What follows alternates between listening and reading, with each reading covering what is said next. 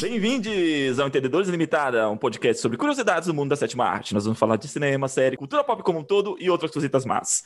Eu sou Léo Portugal e Gillard é logo ali. Eu sou Arthur Sherman e no Lite de Bastardes Carborundorum, bitches. Eu pensei em falar essa frase, mas eu sabia que você ia falar. eu sou Sibeli Osório praise it be my ass. Eu tava decorando ela hoje para falar assim, como é que fala esse latim, né? Para não arranhar no latim. Eu falei assim, mas pensei assim, não, o Arthur com certeza vai falar essa frase. Óbvio, óbvio que. Beleza. Hoje nós estamos aqui, mais uma vez, na presença da Cibele, que já não é mais convidada, né? Praticamente ela é uma. Membro honorário. Membro honorário. Eu tenho. Salve apresentações, né? Quem é, não conhece a Sibeli, procura aí os capítulos anteriores do nosso podcast, tem várias participações dela, com temas bastante similares, né, e relevantes, que a gente vai estar conversando hoje. O que, que a gente vai falar hoje, Arthur? Hoje o tema é The Handmaid's Tale, que é a série, hoje a gente vai falar da série, né, Sim. que é uma série produzida pela Hulu. É um drama distópico baseado no livro da Margaret Atwood, o livro de 1985 lançado pela Margaret Atwood, que já tinha ganho um filme na década de 90, né, protagonizado ali pela Natasha Richardson e pela Faye Dunaway. Mas agora a gente tem aí um, um, uma outra leitura do livro, graças a essa série produzida pela Hulu.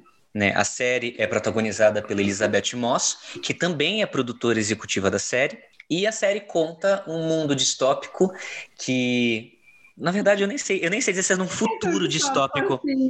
É, eu, eu, ia falar um futuro distópico, mas para mim é uma série, tipo, é um presente meio distópico, né?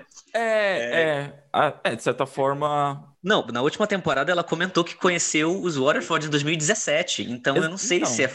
Né, então não é futuro. E assim, já, já vamos falar sobre os temas gerais da série, né? Mas a série conta, né, é, é, é uma distopia sobre uma teocracia que foi fundada onde seria os Estados Unidos após um atentado no Congresso. É, um grupo religioso tomou conta do Congresso e estabeleceu uma teocracia cuja lei é baseado em vários trechos da Bíblia.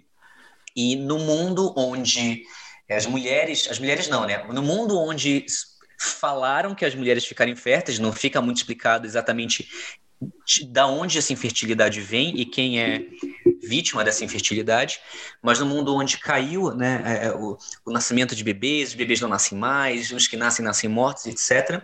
As mulheres férteis elas são praticamente caçadas e levadas para centros onde elas se tornam aias, onde elas vão servir políticos muito poderosos de, de, dessa teocracia chamada Gilead, e elas são colocadas na casa desses capitães, onde elas serão mensalmente estupradas para gerar filhos, uma referência à história de Raquel e Bila na Bíblia, né, onde uma serva teria um filho e que ela deixaria para os seus mestres, né, para o casal que não poderia ter filhos. Então, baseado nesse trecho bíblico, eles estabelecem um ritual. E na série a gente acompanha Junie Osborne, que é interpretada por Elizabeth Moss, inicialmente Offred, é assim que a gente conhece ela no primeiro momento, que é uma dessas aias, mas com um espírito muito mais transgressor. E a gente acompanha a evolução dela e a evolução de Gilead, digamos assim, com o passar dessas temporadas. A primeira temporada, ela estreou em 2017. Ela foi um sucesso absurdo de, de crítica e de, de público, né? Ela uhum. foi uma uhum. série extremamente elogiada. Ela a, é, conseguiu a pontuação de 94% no, no, no, no Rotten Tomatoes e, de, e a pontuação 92% no Metacritics. E ela abocanhou na sua primeira temporada acho que 11 M's, não sei se foram 10 ou foram 11 M's né, entre os principais e os, os criativos, sendo também a série que mais premiou mulheres né, é, na história do M. Foi, foi em 2017 que mais mulheres ganharam é, é, Emmys graças a essa série. Né? A gente teve ali várias produtoras ganhando por melhor série. Drama, a gente tem a Elaine Chaikin, a gente tem a Elizabeth Moss, a gente tem a Lila Gerstein, aí a gente tem, lógico, a Elizabeth Moss ganhando melhor atriz, a Annie Dowd ganhando melhor atriz coadjuvante, a Alex Bedell ganhando melhor atriz é, é, convidada, É, a gente tem mulheres também ganhando em é, fotografia, porque a fotografia da série é, um, é, um, é, um, é uma coisa à parte, é absurd, absurdamente lindo. A gente tem a Julian Berghoff e a Sophie Neldorf ganhando em melhor direção de arte. Então a série foi, criou um novo padrão, digamos assim, né, em produção televisiva. E isso é uma outra característica muito forte de Handmaid's Tale né?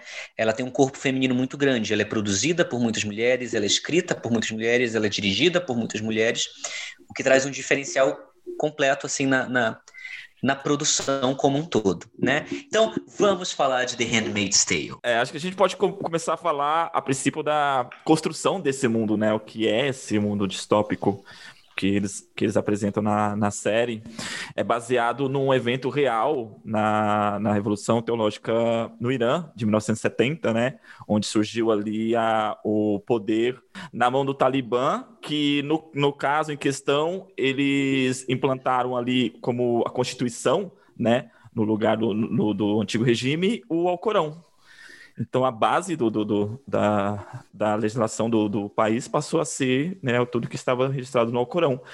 O que é muito semelhante nesse, nesse aspecto em relação à Bíblia, né? Que é um, de um período onde as mulheres não tinham quase direitos nenhum e elas eram propriedades dos homens. É, acho que tem um. Até quando o Arthur falou da, da distopia, assim, me, me remete muito, querendo ou não, que a gente está vivendo hoje né? Assim, essas tentativas o tempo todo, né, de, de tirar a laicidade do país, né, de, de, de encaixar a gente dentro de uma de, de, uma constituição cristã, né? Então, eu, eu, vou te falar que, enfim, né, estamos numa pandemia, não estava saindo de casa, e aí recentemente a gente foi, foi viajar é, e aí a gente foi no meio da semana, né, para não pegar aglomeração, para né, não ter ninguém na praia. E aí me assustou muito por, por, por, passar por tantas cidades pequenas, por exemplo, e ver na entrada da cidade, assim, cidade XPTO é do Senhor Jesus Cristo. Oi? é, é, desculpa, assim, só para entender. Então, assim, é, quem é ateu não pode morar, quem é agnóstico. Então, assim, é, sabe, é, toda essa tentativa de que, que vem de, de, vários lugares, né? Assim, tanto do, do atual governo quanto de, de movimentos majoritariamente é, evangélicos, né? Hoje tentando realmente tomar a política de alguma maneira, é, para realmente instituir que, que, a, que, a, que a Bíblia seja né, a nossa Constituição. E aí, isso uhum. também é curioso, porque nem uma fiel é, é, estruturação de uma constituição religiosa baseada na Bíblia é, é real, porque assim as pessoas se pegam, por exemplo, né, é, ao, ao, Primeiro Testamento, que é muito diferente do Segundo Testamento, né, da, da, da, da vinda de Cristo e tudo mais. E aí, assim, as pessoas se pegam aquilo que é, que é conveniente, no final Exato, né? uhum, sim. Então, assim, a gente nem, nem coloca o negócio como um todo, né? Nem falar, ah, vai ser a Bíblia toda. Não, vai ser a, a parte que me importa. Então, eu, eu, eu, acho, eu acho que The Handmaid's Tale tem um, tem um peso muito forte, até mesmo de alerta pra gente, sabe? De uhum. falar, olha, dá merda aqui, viu?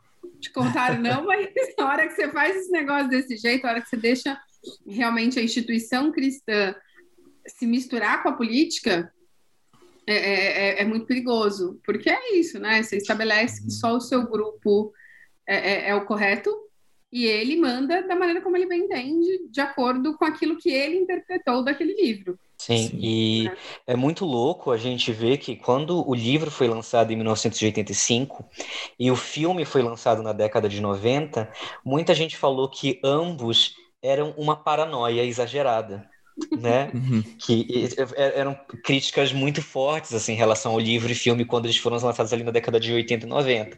Aí corta para 30 anos depois, 35 anos depois, cá estamos. E é engraçado que toda vez que eu conto a sinopse dessa série para alguém, eu falo algo do tipo: não, os políticos cristãos se juntaram para criar uma bancada cristã e, e, e, fingir que teve um atentado para eles tomarem o, o, o, Congresso com uma lei marcial. Aí todo mundo fala assim: nossa, mas tipo, isso é sinopse do.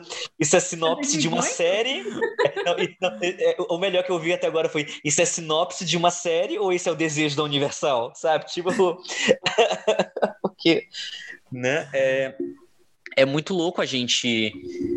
A gente perceber né, o quão próximo é, Gilead está de uma realidade nossa, né? E, e, uhum. e quando a gente vê os flashbacks, acima de tudo, da primeira temporada, né, quando mostra como, como tudo se desenvolveu para que Gilead fosse uma realidade, a gente vê que é basicamente o que está acontecendo agora. Né? É, tem aquela fala da June, né, do, do, quando, quando eles mudaram, quando eles tomaram o Congresso, a gente não acordou. Quando eles mudaram a lei, a gente não acordou. Quando eles botaram o exército nas ruas e falaram que a gente, a gente não acordou. Então, tipo, quando a gente será que a gente vai acordar, né? Porque a gente está a gente está dormindo para tudo isso que está acontecendo. Uhum. É, é, é, é, é, muito, é muito desesperador. Uhum. Uma coisa que eu queria falar sobre, sobre a série e sobre o filme, a última coisa que eu quero falar antes da gente entrar na série em si, é como, nesse sentido, eu fico muito contente, como a sociedade também evolui, e, e, e isso é bom, que a gente perceba essa evolução da sociedade. Porque o filme da década de 90 ele é vendido como um, um, suspense distópico e tudo mais, só que ao mesmo tempo ele foi vendido com muita força como um, um thriller meio sensual, né? Hum, que a, a, é, gente, se vocês procurarem o trailer, se vocês procurarem a capa, sabe, é, é muito vendido que toda aquela coisa da sedução dela com o, capitão na primeira temporada, que é que é o mote do livro, né? Para quem uhum. não sabe, a primeira, o livro a primeira temporada cobre todos os acontecimentos do livro e todo o resto é criado pela série com uhum. ajuda e consultoria da Margaret Atwood. Mas todo aquele aquela a, a, a, troca entre a June e o comandante Waterford é, é muito vendido como um suspense sexual, uma coisa mexida selvagem, sabe? E aí eu fico contente do quanto a gente evoluiu para enxergar que não é exatamente isso que então, acontece ali. O filme foi produzido por homens? Possivelmente. Tem quase... a nossa curiosidade, porque, é. né, gente... Sim, é produzido por homens e dirigido por homens e etc, etc, etc. Uhum. E não só isso, tipo, dirigi dirigido por homens da década de 90, né? Então, assim, é, então só por ser na década de 90 eu já imaginei que, que era essa, nessa pegada. Mas é, em relação à a, a, a, questão que o livro traz, né, de, de falar assim, caraca, parecer ser uma distopia muito, muito distante, e hoje a gente não achar tão distante assim, mas apesar que também muitas pessoas vão achar ah, exagerado até nos dias de hoje. É, mas acho que essa, essa questão do, do, do, É que assim, o livro também é dito como, como uma obra de ficção científica, né? Que a base da ficção científica é você pegar um e se e levar ele na décima potência. Então, existe uma, um, um, exagero em relação aos conceitos, mas em cima do e se? E se acontecesse isso, né? De tempo em tempo, tá, o mundo sofre, né? Essas ameaças, né? Esses discursos é, totalitários, esses discursos é, mais voltados à defesa do conservadorismo. Então, de tempos em tempos, nós estamos vivendo né, esse, esse, nosso tempo, mas acho que é uma coisa que na década de 80, em alguns lugares do mundo, também era, era era um, um assunto em voga, né? É... E é engraçado que você tem algumas semelhanças em relação à estrutura de poder que estão em várias obras, como O Admirável Mundo Novo, como 1984, como Fahrenheit uhum. 451. Você vê com muitas coisas semelhantes. E é engraçado que hoje eu me sinto isso. Cada vez que eu vejo uma notícia, eu falo: caraca, onde a gente está hoje? A gente está no, no, Admirável Mundo Novo? A gente está em Handmaid's Tale? É, no 74. Em qual texto que estamos hoje? É. Hoje eu vi, na, hoje eu vi, por exemplo, fugindo um pouco do tema é, e mantendo nele uma notícia de que o governo federal vai lançar um canal só de notícias boas. Eu falei, aí, o nosso Ministério da Verdade. É, mas é um pouco isso mesmo. Eu, aliás, eu vi uma, eu vi uma publicação do governo federal no LinkedIn e era um vídeo. Eu não tive estômago para ver porque não dá. Mas é, é, é, era um vídeo de tipo, olha o que fizemos em todo esse tempo, né? As coisas maravilhosas que entregamos. Eu tenho vontade de vomitar, né? Porque assim, primeiro que eu trabalho com o governo, né? Então assim, eu, eu sei o que você está fazendo, tipo, eu não sou idiota, né? E, e, eu acho que um ponto, assim, é todo esse movimento, ele me remete a, a duas coisas. A primeira é, é o que o acho que o, o Bauman fala das, das relações muito voláteis, né? Das relações líquidas e tal. E aí, se a gente olha para um espectro social, eu acho que tem, tem muito esse aspecto de como a gente tem tratado as coisas, e aí a gente não aprofunda nos diálogos. Não aprofundar nos diálogos é um perigo enorme, né? Porque daí a gente deixa de construir consensos, as democracias são feitas de consensos. Uhum. Então, a hora que a gente olha para uma para qualquer classe, para qualquer movimento social que não se conversa ou que se recusa a tomar uma postura de diálogo, é, a gente precisa rever né, é, é, é se, essa, se, essa, se essa estrutura ela, ela pode conviver em sociedade, né? Assim, e aí, ou a gente realmente é, aparta, porque quanto mais ela toma força, e aí as outras pessoas também vão se recusando a dialogar, uhum. é, e pessoas de outros movimentos, isso fica mais difícil. E eu acho que um outro ponto é o texto, né, o artigo da, da Hannah Arendt para era para Stanford, talvez, alguma coisa assim, quando ela. A primeira vez que ela traz o conceito da banalidade do mal. Né? Então, que é justamente o quanto as pessoas. É, é um pouco do que a June fala, né? Quando eles tomaram o Congresso, a gente ficou calado. Eles mudaram as leis, a gente ficou calado. Até quando a gente vai ficar calado? Né? E, e aí eu acho que tem muito essa, esse olhar. A Hannah Arendt, ela, ela cita o, o é, mais uma vez, né, tentando tirar da polêmica, porque isso foi muito polêmico para ela na época que escreveu o artigo, é, ela falava do quanto os judeus com dinheiro e com poder é, se beneficiaram no começo da mudança de governo uhum. e não se posicionaram. E foram perceber o, o, o nível de, de, de, horror que estava acontecendo e, e onde realmente era o buraco, quando eles começaram a ser atingidos. Porque a, a questão não é se, a questão é quando. Uhum, porque o poder vai ficar na mão de 10 pessoas. Né? Então, e, e eu acho que é, a série traz muito esse, esse olhar, assim, de olha, estamos aqui escancarando, vocês tomarem cuidado, né? Assim, quanto mais a gente tira a diversidade, quanto mais a gente não dialoga, a gente começa a, a construir caminhos muito perigosos aí para tirar a democracia do, do seu status original. Sim, e eu, eu gosto de como a série trabalha a questão de tolir a liberdade do outro, no sentido de que até aqueles que lutaram por Gilead e para Gilead ser o que é, acabam também pagando consequências por causa do que, né, né, do que eles fazem. Então a gente, a gente vê ali a Serena perdendo um dedo por causa de uma coisa específica, a gente vê um, um debate em relação ao que meninas sabem ou não sabem e como ela, isso se torna perigoso para quem está criando uma filha, para quem está. Né, é, é... Então eu gosto como a série desenvolve isso. Então é, é, a primeira temporada a gente tem um, uma introdução a Gilead, né? A primeira temporada ela é completamente focada em apresentar aqueles personagens e apresentar para a gente como funciona um como é o funcionamento das castas, digamos assim, de Gilead, né? A gente tem as aias, que são essas mulheres que vestem vermelho, e elas, elas moram na casa dos, dos comandantes, ela, a função delas é engravidar, então tem um ritual onde elas são estupradas três vezes por mês, e depois, caso ela engravide, ela tem que dar o filho para o casal e ir embora para outro posto, fazer o mesmo processo. A gente tem os comandantes, que são, são, são políticos muito influentes, a gente tem os olhos, que são espiões do, do, do grande escalão do governo, nós temos é, é, motoristas etc. A gente tem as martas, que são geralmente minorias, né? E são mulheres que trabalham é, cozinhando e fazendo serviços domésticos.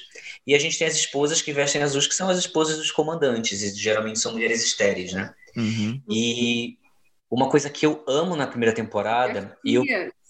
Hã? E as tias. E, e a tias. gente tem as tias, meu Deus, tia Lídia, a melhor pessoa. Não. Não.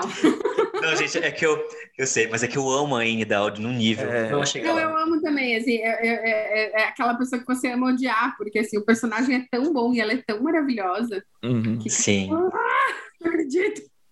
Sim, e a gente tem as tias que são mulheres que estão ali para manter o status quo e, e, são, são soldados, né, digamos assim, que, que mantêm a ordem entre as aias.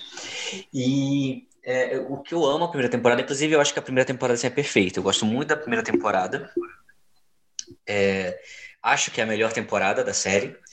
E o que eu gosto muito na primeira temporada de The Handmaid's Tale é como eles estabelecem esse mundo sem, é, como eu posso falar, sem maniqueísmo eu gosto muito de como todos os personagens são extremamente complexos. Eu acho a Serena um dos personagens assim mais enigmáticos, porque a gente pensa uma coisa dela na primeira temporada, a gente pensa, ela se importa, ela não se importa, ela quer, ela não quer, ela lutou por esse mundo, ah, ela lutou, beleza, entendi. E, e, e como a gente consegue identificar essas pessoas no nosso dia a dia né? Uhum. Aquelas figuras de, de, nossa, eu conheço essa pessoa, eu conheço alguém que faria isso. e ao mesmo tempo ela consegue criar uma Gilead, que é um risco constante. Então, a gente tem aquela primeira temporada ali é, é, é muito perfeita em estabelecer um mundo, o um mundo em que a gente vai viver por cinco temporadas, né? Que eu acho que tem um ponto da primeira temporada também que fica muito claro, que é como no, no momento que, é, é, que, que, se estabelece esse tipo de, de governo, como as mulheres são as primeiras a perder seus direitos. Né, assim, uhum. é, é, por isso que ah, vários, vários, várias frentes do movimento feminista falam muito disso, né, de que o, o direito da mulher ele precisa estar em constante vigília, porque é impressionante, né, assim, uma das coisas mais emblemáticas que são mostradas de uma maneira muito explícita e muito crua, né, na primeira temporada, é o quanto as mulheres perdem direito ao seu próprio corpo. A própria uhum. Serena, né, a, a primeira cena do, da cerimônia, né, que é quando ele, o, o Commander, ele estupra a, a, a June, e, e, ela tá lá, e assim, ela olha, mas tá incomodada, e enfim, você percebe todas as expressões dela, né? Porque não são só as expressões da, da June, que naquele momento é, é offered uhum. ainda, né? E se perde essa identidade, né? Se você não tem minimamente um, um, um nível social, você perde inclusive a sua identidade. Então, você perde seu, seu, seu, seu, direito a trabalhar naquilo que você estudou para trabalhar, você perde seu direito ao estudo, inclusive, porque as próprias meninas é, que são adotadas, né, por essas famílias, elas são, é, elas são criadas em escolas para serem do, domesticadas, né, uhum. em artes domésticas. É, é, então é um nível de absurdo e como o direito da mulher ele está sempre muito frágil ainda em, nesse tipo de estrutura, né? Sim, Sim eu, eu, eu adoro um debate que rolou que é, teve muita reclamação, não teve muita reclamação, mas teve um, uma pequena reclamação sobre falta de representatividade LGBT na série. E aí a Jessie Earl, que é uma, é uma é uma militante da causa LGBT e é uma mulher trans, né? Ela deixou logo claro assim: gente, eu adoro a série, não vou criticar e vou dizer uma coisa muito clara para vocês não tem representatividade trans, porque assim, as trans, os gays, já teriam morrido naquela situação. Não, mas, assim, mas não... fala, na, na, acho que no segundo episódio, que ela, ela, a primeira vez que ela passa por, com a personagem da Emily no, no, no, no caminho mais longo, que é no Rio, ela passa pelo muro e ela pega e fala que ali quem tá enforcado é um gay. Não, um exato. Padre, então, um assim... gay, ela até fala assim, é um padre, um gay e mais uma terceira figura, ela fala assim: Eu já ouvi essa piada antes, ela até faz um comentário assim, né? Sim. Mas é, e... mostra que, que é, são os inimigos de gênero, né? Eram retratados como inimigos do gênero, essas pessoas. Sim, que... seriam, seriam os primeiros a, a ser Exato. cortados, né? Os trans, as trans acima de tudo, né? Porque a gente vê, no caso, que uma mulher lésbica como a Moira, a partir do momento que ela tem útero, ela é útil, uhum. né? É, ou, um homem gay, como mostra o caso do, do, do, do de, um, de um, um, um, médico que aparece na série, acho que na primeira e na segunda temporada, ele ficaria tipo, não sou. Uhum. Agora, realmente, assim, representatividade trans em Gilead não teria como ter, porque, né, seria... É, é, é um grupo extremamente marginalizado ao ponto que eles seriam os primeiros a, a serem mortos, né? Então, uhum. é, é, é, é, algo a se refletir, né? É, eu, eu, eu acho muito interessante porque, assim, eu, discordo dessa questão de representatividade. Eu acho que a série, ela abrange isso muito bem. Porque, assim, o livro, ele tinha mais, mais o foco de ser uma distopia em relação à, à anulação do gênero, mais focado no gênero feminino, né? Mas acho que a série, ela vai um pouco mais abrangente, porque você tem personagens que até então no livro, alguns não eram descritos a fisionomia, mas na, na série são negros, que é no caso da Moira e do Luke, né? Uhum. E tem, tem personagem. A Emily, por exemplo, no livro, ela some quando ela é trocada. Você não sabe da Emily.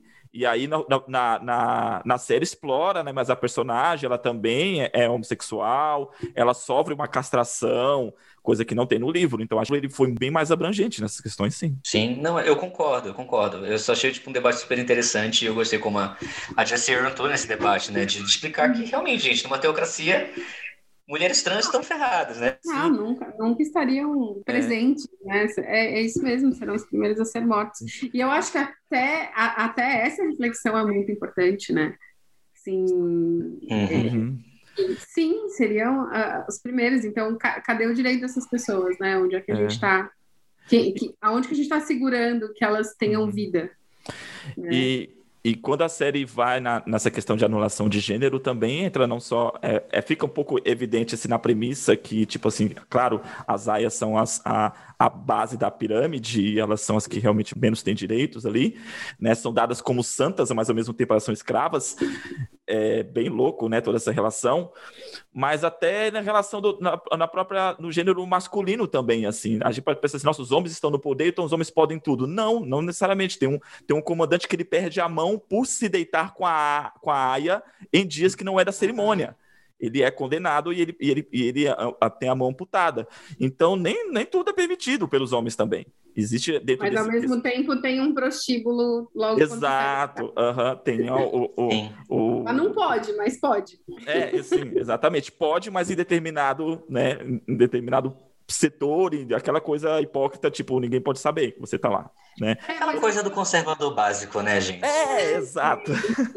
Porque o, o, no fim das contas, a única coisa que é, é, que é sagrada é o útero da mulher, que tá uhum. ali para procriar, né? Que é quase um, um, um, animal mesmo, né? Assim, que uhum. criado em cativeiro para procriar. E aí é, é, e, é por, é, e é por isso, né? Assim, é porque elas não podem ter prazer, inclusive.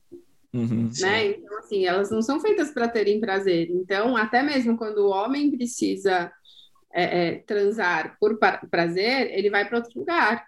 Sim. Porque aquele, aquele ser, ele é feito para procriar. É, e dentro das castas da, da, da do, de Gillard, você tem os comandantes que exercem o poder jurídico, é, executivo e, a certo ponto, até militar, porque os olhos também exercem o poder militar, né? E tem os soldados. É, os olhos e os soldados, eles não podem casar. Só os comandantes podem casar, ou seja, eles não podem, não podem se reproduzir. As únicas castas que podem ter esposas é os comandantes e as eco, eco pessoas, né? Que é aqueles que, era o, que apareceu, na, acho que na segunda temporada, que é o padeiro, o padeiro e a esposa dele. Temporada. Isso, então, Sim. são as ecopessoas que é pessoas que retêm um certo poder, no caso, eles são é, do, é, comerciantes, mas só que eles não podem ter funcionários, então eles têm direito a ter uma esposa para ajudar, né, a eco-esposa, né, para ajudar nessa Sim, questão econômica. Uhum. Sim. Mas é por isso, né? Porque também não, não, não existe. Você precisa ter minimamente subsistência, né? Então, assim, quem vai plantar, quem vai fazer as coisas? No uhum. fim das contas, são essas pessoas. Sim, e eu, eu gosto como também é, a primeira temporada ela faz uma leve crítica ao capitalismo. Então. Eu não lembro quem foi o youtuber que falou sobre isso, mas eu achei muito interessante o debate, é, porque na primeira temporada a gente tem aquela visita né, de uma delegação do México uhum. sobre a possível exportação de aias, né? E aí como é, é, é, é a gente tem essa leve questão do capitalismo, o limite do capitalismo, né? Do tipo, a gente tem uma mulher que é super conhecida por ser feminista e que está num, num, num, num grau de poder do México e vai numa delegação do México falar sobre exportar áreas, porque se, se gera lucro ou se gera é, crianças, no caso, né, como eles estão precisando, eles estão aptos a aceitar isso, né? E aí eu estava conversando sobre esse episódio com um amigo meu, né, e um amigo, um amigo meu falou justamente sobre isso que ele falou, cara, o capitalismo funciona dessa forma. A gente tem que lembrar que a escravidão só acabou porque ela não era mais lucrativa, era muito mais barato você ter empregados imigrantes do que um escravo. Então a, a, escravidão em grande parte só acabou por causa disso. E o capitalismo ele não funciona, o capitalismo ele não é moral, uhum. né? Ele não funciona sobre o que é moralmente melhor para o indivíduo com o direito de ir e vir. Ele funciona o que é melhor para dar lucro e o que é melhor para manter uma sociedade de uma certa forma, né? Então, temos esse episódio, né, da delegação mexicana indo para querer exportar aias e tudo mais, que é um choque muito grande quando a gente assiste, que a gente pensa que esse tipo de comércio talvez realmente seria uma coisa viabilizada não só por um estado, mas por outros estados também. Sim. Ah, sem dúvidas. É, mas, é, mas é isso, porque não é uma bússola moral, é uma bússola monetária. É, é, engraçado como isso se encaixa muito com o discurso que a gente ouve recentemente, né? Não, tem que salvar a economia, tal, tal, tal, né? É, é muito louco, cara. Tipo, é, é acho que o mais, o mais, fantástico na série é justamente isso. Tem, é um mundo distópico, é uma coisa assim muito fora do, do, do, do real, mas as falas, os conceitos, o, a, o comportamento é muito, muito, muito presente, assim. A gente vê isso todo dia, sabe? Ele vem de um lugar, pessoas. né? Exato. Ele vem de um lugar que não é nada distópico.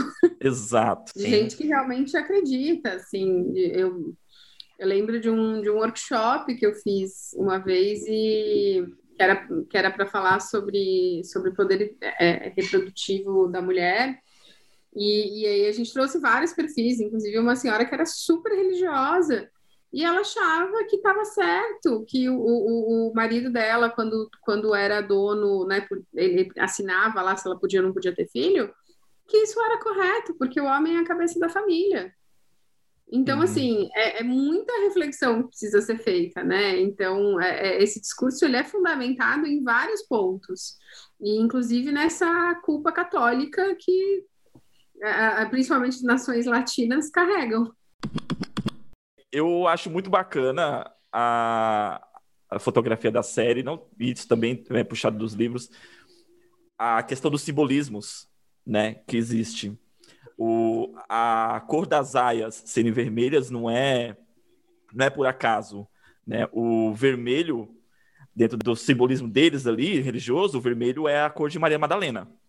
Maria uhum. Madalena é vermelho a Santa Marta é o verde, por isso que as Martas usam verdes, e a Virgem Maria é azul. Eu não sei porque as esposas são retratadas como Virgem Maria, mas tudo bem. Né? A gente releva. É, mas o vermelho também é o símbolo não só do pecado, né, como colocar no Maria Madalena, mas o, o, vermelho também é o símbolo do conhecimento e também o símbolo das, das causas sociais, das revoltas sociais. Uhum. Então eles têm esse símbolo ali sendo, sendo castrado, sendo podado né, sendo estrangulado a, e, e impedido de, de, de, expressar qualquer, qualquer possibilidade de desenvolvimento. Nessa questão do conhecimento, o próprio a, a série mostra as, as placas da ru, das ruas são trocadas por símbolos, porque as mulheres não podem mais aprender a ler. Elas não têm o direito mais o direito de ler, né? É que é um, uhum. como, é, como é um governo em transição, elas sabem ler. Né? Elas, mas elas foram proibidas do direito de ler, então as placas são todas colocadas com, com figuras. Né? O, o mercado virou como é que eles chamam de casa do pão e pão e peixe, porque tem um pão e um é. peixe desenhado na porta. Sim. E o que eu gosto muito na primeira temporada já é, é como eles mostram gradualmente que uma revolução ela começa individualmente para depois se tornar em grupo, mas como ela começa como algo pequeno. Né? A gente tem ali a Juni e a Emily, que elas começam desconfiando uma da outra, achando que as outras que elas não gostam das suas parceiras. E aí elas começam a fazer pequenas contravenções. Primeiro elas começam a, a falar de si, depois elas revelam um nome uma para outra. Aí depois se descobre que tem uma revolução rolando e a gente pode conversar aqui e ali sobre isso, né? E como a June ela, ela é contaminada, digamos assim, por essa revolução dessa forma de, de por, tudo começa de uma forma muito pequena e depois essa, isso vai se abrangendo, né? É, tem uma umas coisas assim muito interessantes, né, dessa, dessa coisa da revolta. até lembrei de uma tem uma tirinha do, do Armandinho, que é o pai dele perguntando tipo, onde é que você vai com essa bandeira? e ele, né, tipo, a gente vai mudar o mundo. Ele, não, mas quem, né? Você é um só, ele falou. Não, mas a gente só está separado, estamos nos unindo. É muito isso, né? Uhum. Assim, é, não é um sentimento só dela é, é, né? Assim, é um sentimento coletivo, é, é uma, uma revolta coletiva. Eu, eu, queria muito falar da última temporada, mas eu vou esperar. É, é porque isso me remeteu muito a uma passagem da última temporada. Sim. É... E, e assim, é muito louco como o sistema é todo preparado para isso, né? Tipo assim, elas desconfiam uma da, das outras porque elas sabem que qualquer um pode ser membro dos olhos, né? Que é o sistema de, de inteligência da, da, de Gilead. Então, assim, elas desconfiam uma da outra e ficam com papos triviais. Ah, nossa, como o céu tá lindo hoje. Hoje não saiu o sol. Nossa, vai chover. Ai, adoro chuva. Uns papos que faz, mano, eles não têm direito de conversar, de trocar ideias, porque também não tem como ter mais acesso ao conhecimento. Então, como é que vai é, né, ter uma conversa assim, é, trocando ideias e, e, e opiniões? É, tem acho que tem um, acho que no primeiro segundo episódio que eles vão no mercado e uma da, da, da, das aias pega e fala assim: Nossa, você tá na casa do, do, do comandante. É, como é que é o nome do Fred? Fred. Waterford. É, Waterford. Nossa, tá, o Waterford, eu, eu li que ele é não sei quem. Aí as outras tudo olham pra ela assim, com, arregala os olhos assim, tipo, você leu onde, amigas? e ela é. disfarça, ela dá uma disfarçada, não, não, é, é, eu vi e tal, eu fiquei sabendo. Eu não li, eu não li. É, eu não li, eu não li. E, e é, é interessante, né, a gente perceber isso, que não só, não só o medo de alguém ser um olho, mas é porque elas são educadas a, a culpar uma outra, né? E uhum. tem uma, um, algumas aí acho que vão nessa onda, né? De, uhum. beleza, essa é a vida que a gente tem agora, se você fizer merda, eu vou te aguentar, né? Sim, porque também é interessante isso, né? Como é que a, a, acaba acontecendo de algumas queria até defender aquele modo de vida, porque antes daquilo, elas é, algumas eram, assim, tem uma que fala, né, ah, eu era mendiga, eu não tinha nada, eu não tinha nem casa para morar. Agora eu tenho, sabe, como bem, uma, uma, uma, mansão e tal. Então algumas até defender muito louco, né, como algumas até defendem aquele modo de vida. Sim. É, e já part... curiosa, né? Assim, é, é, essa coisa de ver, porque se tudo é uma providência divina uhum. e é uma decisão divina, então, eu não tenho autonomia sobre as minhas escolhas, porque a, a coisa do livre-arbítrio eles esquecem guardada num baú a 500 mil quilômetros abaixo da terra. Né? Assim, não existe. Então, é, né? E aí, se tudo, né? Deus proverá e Deus toma conta de tudo, né? E, e, então, essa é a vida que eu tenho que ter. E ela é uma vida abençoada, porque olha, eu estou dando frutos para uma família. E indo para a segunda temporada, é, a gente já, já pegando né, o gancho dos frutos, a segunda temporada é muito focada em a June perceber o quão ela fica grávida cria um poder naquele sistema e cria uma certa imunidade para ela, né? Uhum, então, na segunda é... temporada, já tem a June é, mais ciente sobre as questões de, de fuga e de movimentos é, é, anti-governo de Gilead e ao mesmo tempo dessa imunidade que ela cria, né, é, a partir do momento em que ela fica grávida. E é interessante com a, a essa questão do poder, como é colocado na, na série que é, no momento que a, que a tia, a cena que a tia Lídia a, a, sabe que ela tá grávida, ela e as outras áreas estão sendo punidas por não terem apedrejado a Janine. Aí, aquele momento, ela num discurso religioso de que não, vocês não respeitaram a vontade de Deus, vocês estão sendo punidas porque vocês, Deus falou era para fazer e vocês disseram não, não vamos fazer, então por isso vocês estão sofrendo, estão sofrendo. Aí alguém sopra no ouvido dela que a, que a June tá grávida, ela, olha como Deus é misericordioso, olha como Deus. Eu falei, tipo. Sabe, não faz o menor sentido. Gente, essa série tem um Deus de tantas medidas diferentes. Exato. Você fala, é. caramba, que Deus é esse? É, é, quase um Deus esquizofrênico, né? Assim, uhum. porque para um é tá tudo bem matar todo mundo, para o outro não tá tudo bem nem conversar sobre sua própria vida e ler menos ainda. Uhum. E essa coisa da gravidez da Juna, acho que é, é isso. Acho que o, Arthur trouxe bem, assim. É, acho que é uma temporada que, de, que, que mostra articulação, né? Assim, como eu percebo os movimentos, como eu entendo como as coisas funcionam e me articulo para fortalecer esse movimento. E, e, eu lembro muito da cena da, da June no hospital, né? Assim, tipo, não torcendo para não perder o neném, e aí e era um misto de duas coisas, claramente, que era, puta, esse filho é meu e, e eu não quero perder esse neném, mas também, tipo, a, a hora que isso aqui acaba, é, acaba meu poder também acaba to, acabam todos os meus privilégios. E tem e para mim tem uma, uma visão é, muito paralela assim da, da maternidade, né? Vivi eu, tenho, eu vivi a gestação em si há pouquíssimo tempo e cara, é impressionante como essa visão da maternidade sagrada não muda. Né? Então, a maternidade, cara, assim, eu era né, rainha de todos os lugares. Todos os lugares. Chegava, minha barriga chegava primeiro e, né, abre alas que eu quero passar. Você tem o neném, acabou. Acabou para você. Você não é um ser humano. Você vai para outro comandante. Chega aqui, já perdeu todo o que você tinha, assim, vai para outro comandante. Não, e no caso, esse comandante é a criança, né? Exato. Ele te leva toda a sua santidade. É, é a ditadura do leite. Mas, cortando essa parte... Tem de novo meu filho, tá? Mas, mas é muito real, assim, porque primeiro que a sua gestação ela se torna algo quase que de domínio público. Assim, eu tenho amigas que contaram que tipo estavam no metrô e aí uma mulher levantou a blusa para passar a mão na barriga dela, uma mulher que ela não conhece. Nossa, que bizarro. Sabe? E aí assim, todo mundo dá palpite na sua gravidez, né? Assim, é aquela coisa maravilhosa. E aí, e a gravidez, ela é a, a, assim como em Gilead, né? ela, ela, é um negócio tipo de domínio público e você tem que estar tá super agradecida a todo momento, não importa se a sua pressão tá alta, seu pé parece um pão e aí ele dói porque tá tudo inchado, mas você tem que estar tá plena e satisfeita e achar que a gestação é o melhor momento da sua vida. Não, você falou isso é interessante, né? Eu acompanhei, eu tive uma amiga que engravidou agora e ela não teve sentimentos bons em relação à gravidez dela, então ela fez um blog no Instagram acompanhando a gravidez dela e ela fala justamente sobre isso, né? Sobre como todo mundo cria essa imagem da mulher grávida como um ser etéreo né? Uhum. Como um, ser quase assim, élfico, né? Que é, é cheio de luz, é cheio de coisa, que guarda uma vida dentro dela.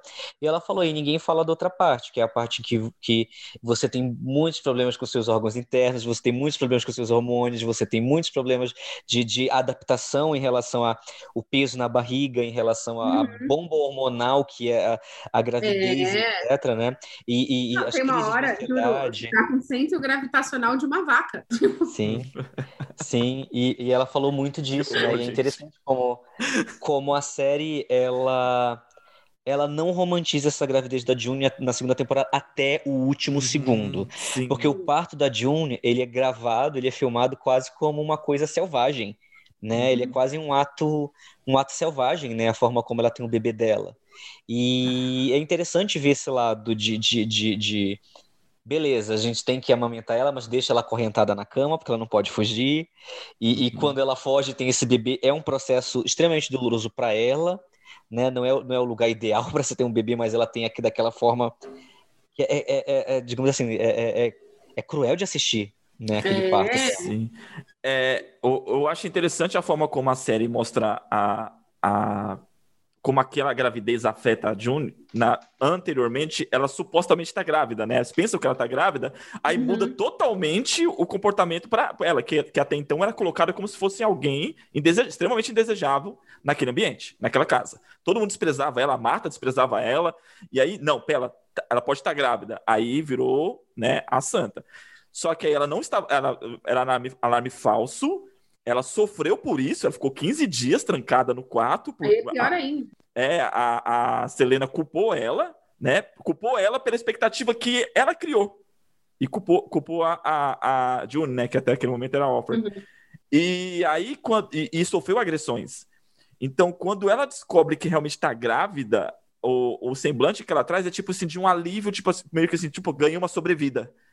Pelo é. menos nos próximos nove meses eu não vou apanhar. Pelo menos nos próximos nove meses, é, né? E, a, e, tem muita dessa questão da personagem da, da Elizabeth Moss, de ela ter medo da dor. Ela tem medo da dor o tempo todo. Ela faz muitas uhum. coisas, ela faz com medo da dor. Ali na primeira, na primeira temporada, bem mais na primeira temporada, na segunda, ela meio que ela muda essa visão, principalmente quando a criança nasce, que ela tá ali meio no modo survivor sabe? Ela tá ali pela sobrevivência dela. Ela tenta ali de uma forma ou de outra. Ela não é, ainda não é a revolucionária na primeira temporada. Não. Ela tá muito na, na, na, na, sobrevivência dela. Quando a criança nasce, Mas quando a criança nasce, ela pensa, meu, eu tenho que derrubar esse lugar porque essa criança não vai crescer aqui. Cara, mas é, é, eu acho que. E, e, aí, eu acho que é a beleza e a dor de ser mãe, no fim uhum. das contas, né? Assim, porque, cara, é difícil, né? Essa coisa do parto, ela, ela tem um. Né, ela, tem, ela tem um poder muito forte, eu concordo, assim, ela é quase selvagem mesmo, e é doloroso, e é difícil, é, e ela tá sozinha, né? Essa coisa dela tá completamente sozinha. É... Só que ter um bebê também, né? É, ter alguém que é, que é teu, ainda mais uma situação como essa, que eu acho que é, é muito análoga para mim a, a, a vários a, trabalhos, por exemplo, com refugiados que têm seus filhos, eles decidem, é, né, principalmente mulheres, elas decidem se enfiar dentro de um bote sem nada e atravessar um oceano. É por isso. É porque, cara, não dá para criar meu filho aqui, né? Assim, a minha filha vai sofrer as mesmas coisas que eu sofri num outro aspecto, né? Porque a, a criança ser entregue à família, mas assim, é um nível de privação de, de liberdade que eu acho que ainda mais quando você conhece a liberdade, é, é, não dá para aceitar. E aí ela já, ela já tem uma filha, né, presa numa casa, dentro dessa estrutura, aprendendo utilidades domésticas e sabe então não é, eu acho que se torna é, ali para mim é um momento onde se torna inconcebível para ela é, é, que aquele lugar daquela maneira ainda exista porque também tem o terror da tua filha virar as, as damas né as, a, a, uhum. as, as, as, mulheres as, de comandante é imagina a, que é isso na cabeça. É, é, ou é, é que como elas estão dentro da, das famílias, elas não viram, né? Elas viram, acho que outras, outras senhoras. Não assim, viram, viram, dependendo das circunstâncias. É. É que assim, ah, é, a, a, princípio, quando foi, quando foi criada a ideia das aias, não eram todas as mulheres que eram todas as mulheres férteis né? Uhum. Eram mulheres férteis, mas que é, viviam numa determinada situação que era considerado pecado por, por, pela, pelos filhos de Jacó, que era o nome do, do grupo, né? É, uhum. Extremista.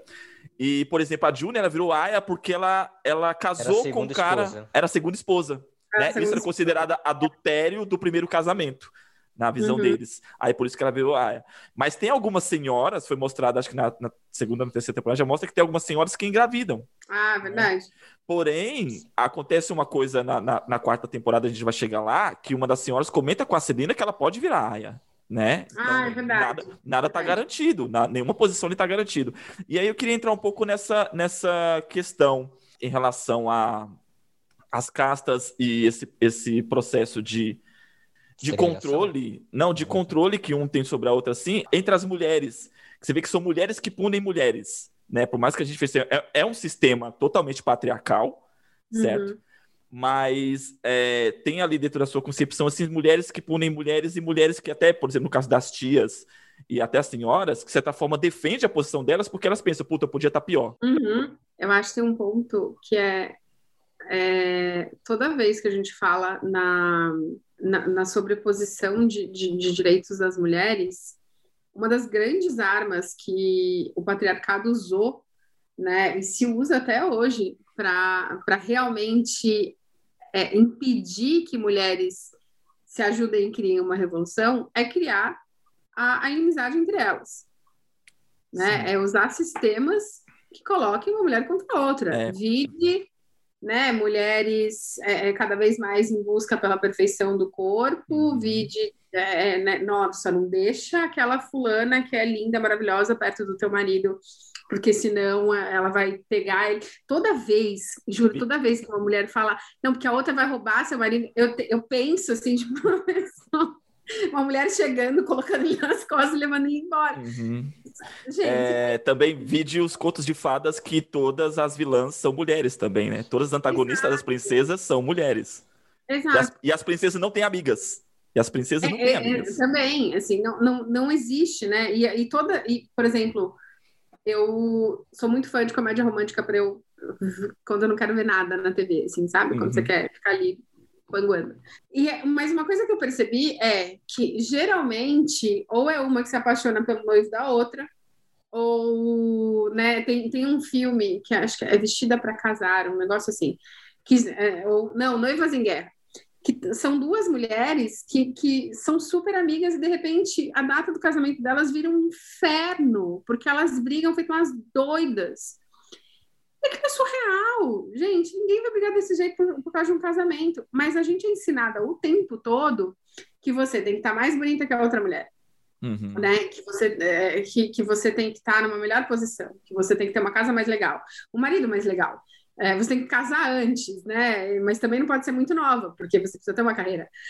Então, assim, é, e ao todo tempo existe uma indústria que compara a gente. E essa comparação, ela é uma, ela, ela é intencional.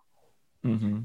Justamente para que mulheres percam suas forças, percam é, e aí briguem entre si e aí não consigam é, é, é, né, realmente se ajudar e crescer. A gente sempre ouviu que a amizade entre mulher é pior do que a amizade entre homens. É, aquela, sempre um papo semelhante assim, ah, prefiro trabalhar com homens, próprias mulheres dizendo, prefiro trabalhar com homens, né? É, mas isso porque é, é, sempre foi ensinado que ah, a mulher, mulher quando está numa posição de poder, ainda mais sobre as outras, é, ela é mais arrogante, né? Então, que, que ambiente a gente tem muita mulher, tem muita fofoca.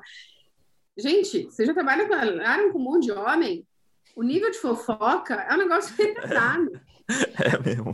Não é? Então, assim. Nossa, muito. Não, e, fofo e, fofoca de baixo nível.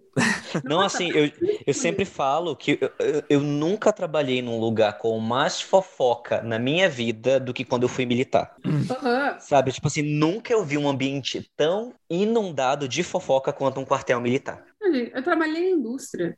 Assim, você ia. É, era um negócio bizarro. E, e, todo mundo já tinha pego todo mundo, né? Era assim, tipo, os caras mais garanhões da face da terra, né? Assim, querido. É. Então, assim, isso é um mecanismo proposital. E eu acho que ele é muito bem mostrado na, na, na segunda. Na, na... Ah, eu acho que tem uma coisa que mostra isso muito bem na segunda temporada, que é existe uma única pessoa com, que a, com, com a qual a tia Lídia realmente se importa, né? Que é a Janine. E, e, e ela, ela nutre um carinho pela Janine e, e, isso faz com que ela, inclusive, titubeie é, é, com relação a algumas decisões dela com outras meninas. Uhum. E, e, tem uma cena da cena da Janine com um bebê, que é quando a June é, é, salva ela e tal. Que, cara, a, a, a tia Lídia, ela, ela fica muito mal porque a, a, a Janine quer se matar. Isso mostra que, assim, ok, vocês estão colocando um monte de mulher umas contra as outras, é, e algumas desenvolvem maiores requintes de crueldade, mas no fundo, assim, tem, tem um mecanismo que liga a gente. Todas nós uhum. estamos sendo oprimidas nesse momento, Sim. né? E isso é muito forte. E, e, e, a questão de, de realmente ter posições hierárquicas e uma mandar na outra, né? Ser uma mulher que inflige castigos à outra, ela é proposital justamente por conta disso. Sim, e eu acho que também tem uma questão de que é, sistemas sistemas conservadores, acima de tudo, eles têm uma tendência a desmentir movimentos revolucionários puxando pessoas, não puxando pessoas desses movimentos revolucionários, mas puxando pessoas que representariam esses movimentos revolucionários. Então, por exemplo, ah, fulano é contra LGBTs. Não, então sabe o que fulano vai fazer? Ele vai pegar um Augustin Fernandes aqui para falar que concorda comigo. Ou, por exemplo, ah, fulano é machista. Ah, não, vou pegar uma Damares da vida para ela dizer que concorda comigo, né? Porque a convicção dessas pessoas para eles é muito mais importante do que qualquer tipo de, de luta por ser por, por, direitos de um grupo, né? Então, uhum. quando você a gente pensa muito, eu super penso assim, tipo, a Damares como uma tia, Ana Paula Valadão como uma esposa, numa situação semelhante. Uhum. Não é uma coisa que a gente consegue visualizar muito claramente, né? De como esses, esses sistemas, para se validar como sistemas, eles pegam tecnicamente aliados do outro lado, do outro lado, bem entre aspas, né? Uhum. Para poder validar essa conversa deles. Só que ao mesmo tempo, dentro desses sistemas, esses aliados são os primeiros cortados quando quando vem, vem os direitos, né? Vem, vem a recompensa. Né? Sim, uhum. É. É um pouco a, a personagem da, da, da Celina, né? Ela ajudou a criar aquele sistema. Ela discursava a favor dos filhos de Jacó, Mas quando uhum. veio, eles conseguiram realmente retomar ali, conseguir garantir o seu poder, ela é totalmente deixada de lado. Fala, amiga, você não vai fazer parte do grupinho, não. Literalmente. Tanto é que ela tenta, né? De novo, retomar. Tipo, tipo, ela tenta ganhar uma voz, né? E, e, e acaba sendo punida por isso.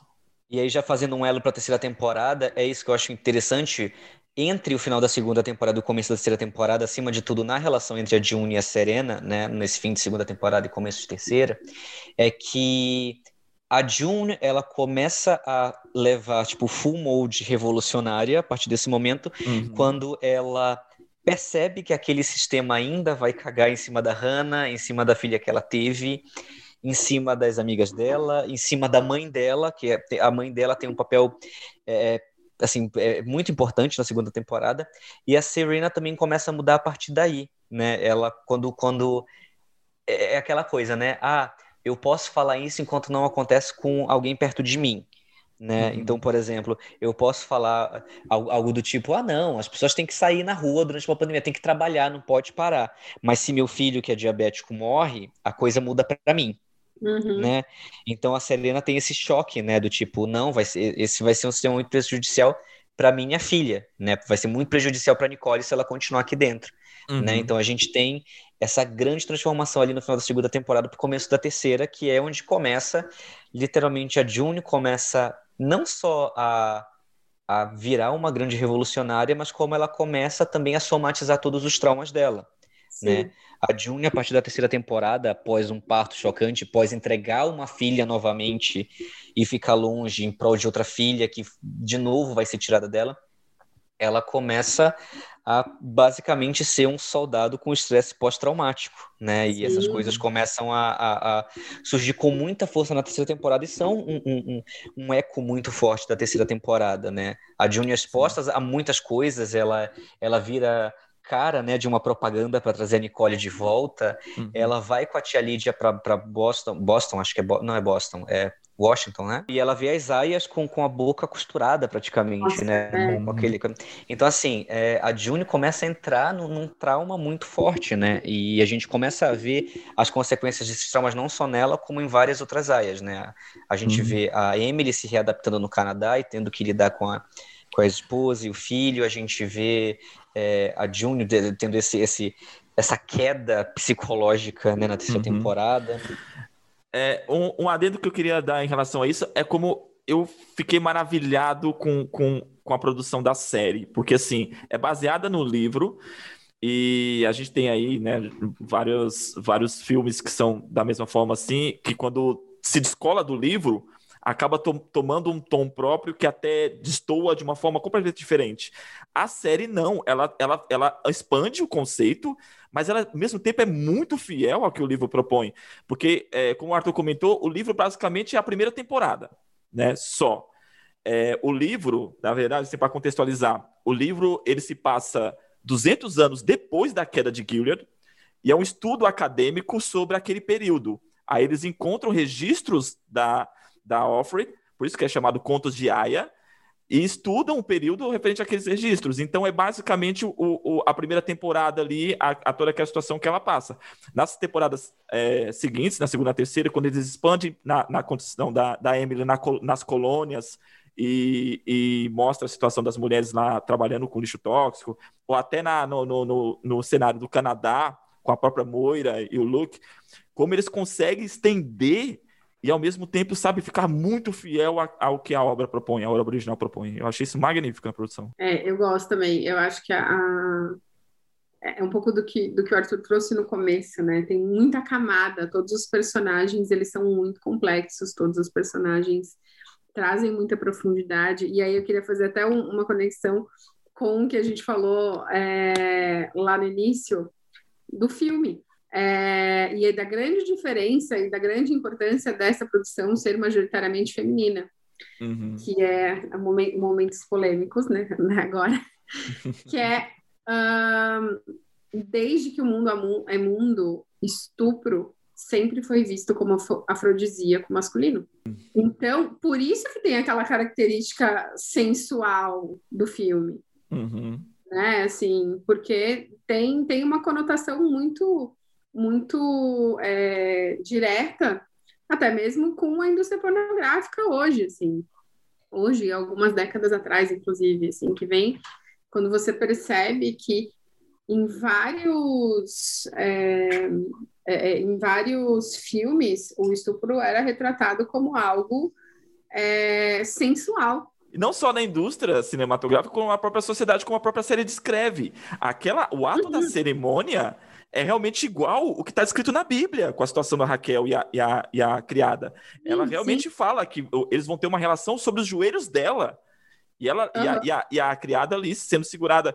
Então, isso é descrito na Bíblia como uma coisa, nossa, um ato de, de, de busca, sei lá, de, de adoração a Deus, uma coisa, sei lá, o okay, mas não é visto como estupro. É tudo menos estupro né? Para quem, quem está lendo a Bíblia. Mas não, você quando você olha e fala, caraca, isso é um estupro. É um estupro. E é interessante a Cibele levantar isso. É... Dentro do próprio audiovisual existe muito tabu em relação a, a, a, a filmar um estupro e etc.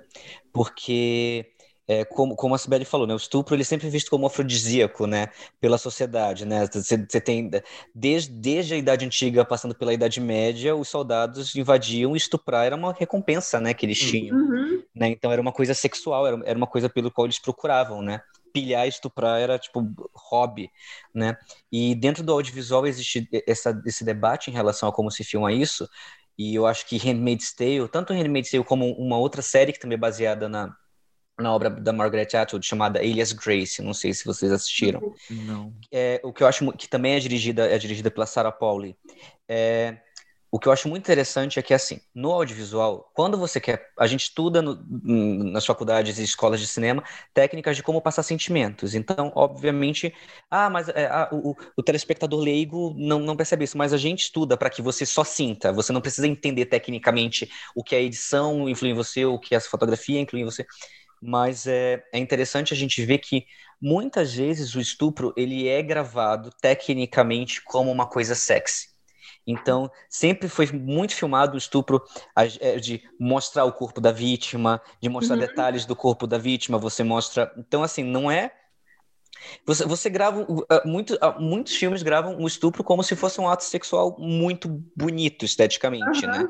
você mostrar o detalhe de um mamilo aqui, o detalhe de um braço tocando.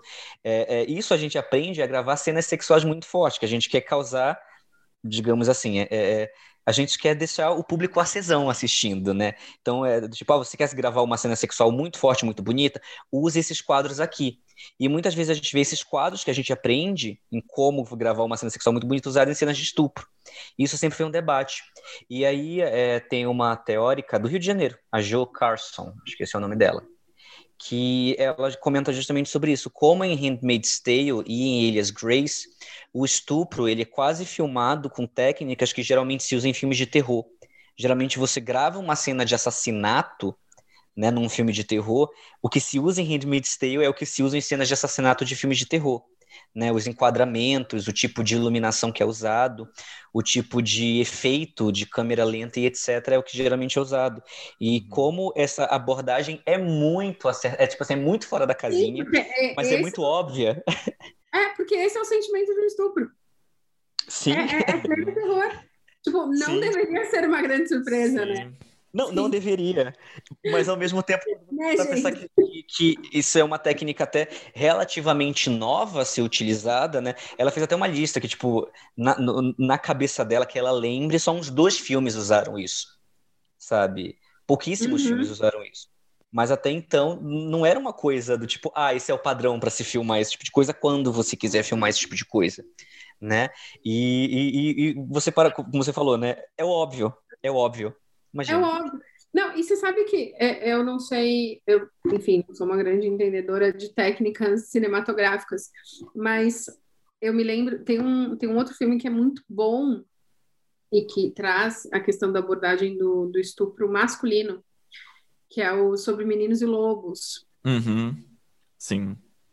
E eu vou te falar que eu não lembro da. Porque você não vê o estupro em si, né? Mas é tudo muito retratado de uma maneira é, é, é, forte, mas muito no suspense, né? Assim, do que eu me lembro, assim, dá, dá uma sensação muito ruim. É, mas não é retratado de uma maneira sensual, em momento algum. Uhum. E, e eu acho que tem essa grande diferença também, é, é, que, é, que, é, que é aí que reside a grande diferença, na verdade, né? Que é quando a gente fala de uma mulher sendo violentada, sendo violada de alguma maneira, é isso, a gente tem takes que mostram de uma maneira muito mais sensual, de uma maneira muito mais é, é, é erotizada mesmo, ao Sim. invés de trazer o terror necessário. E talvez só entenda realmente qual é esse terror uma outra, uma produção é, feita por mulheres, porque elas sabem o quanto é aterrorizante a possibilidade de um estupro. Sim, Sim. e como isso, você falando isso agora, eu lembro, eu lembro, eu consigo imaginar muito isso, porque na, trazendo à cabeça agora as cenas de estupro masculino que eu, que eu assisti na vida, todas são muito aterrorizantes. E uma coisa que sempre a cena de estupro masculino traz é o foco no pavor da vítima e não o olhar do estuprador sobre o corpo da vítima. Exato. Uhum. Né? Então, é, é, até quando a série tenta trazer uma coisa mais assim, é, subversiva, vamos dizer assim, como, por exemplo, quando a June já estava, estava, estava criando uma relação muito estranha com, com o comandante, e aí no, no meio de um ritual ele toca na perna dela, até esse toque, ele não é sensual pra gente assistir, ele é desconfortável uhum. aquele toque pra gente assistir, porque tudo é filmado de uma forma muito desconfortável. Só fazendo jus em relação à produção, a primeira temporada, os primeiros três episódios foram dirigidos pela Reed Morano. Os episódios se destacam muito na questão da direção, principalmente o, o primeiro, né, que seria o, o piloto, mas foi, foi roteirizado por Bruce Miller e ele é considerado um cara, pelo que eu estou pesquisando, assim, um cara em Hollywood que ele tem uma sensibilidade muito grande em relação à questão feminina. Já participou de outras obras. Né? Ele, na verdade, ele, ele, ele, roteirizou cinco episódios da primeira temporada. Além da Reed Morano, também teve alguns episódios dirigidos pelo Mike Barker.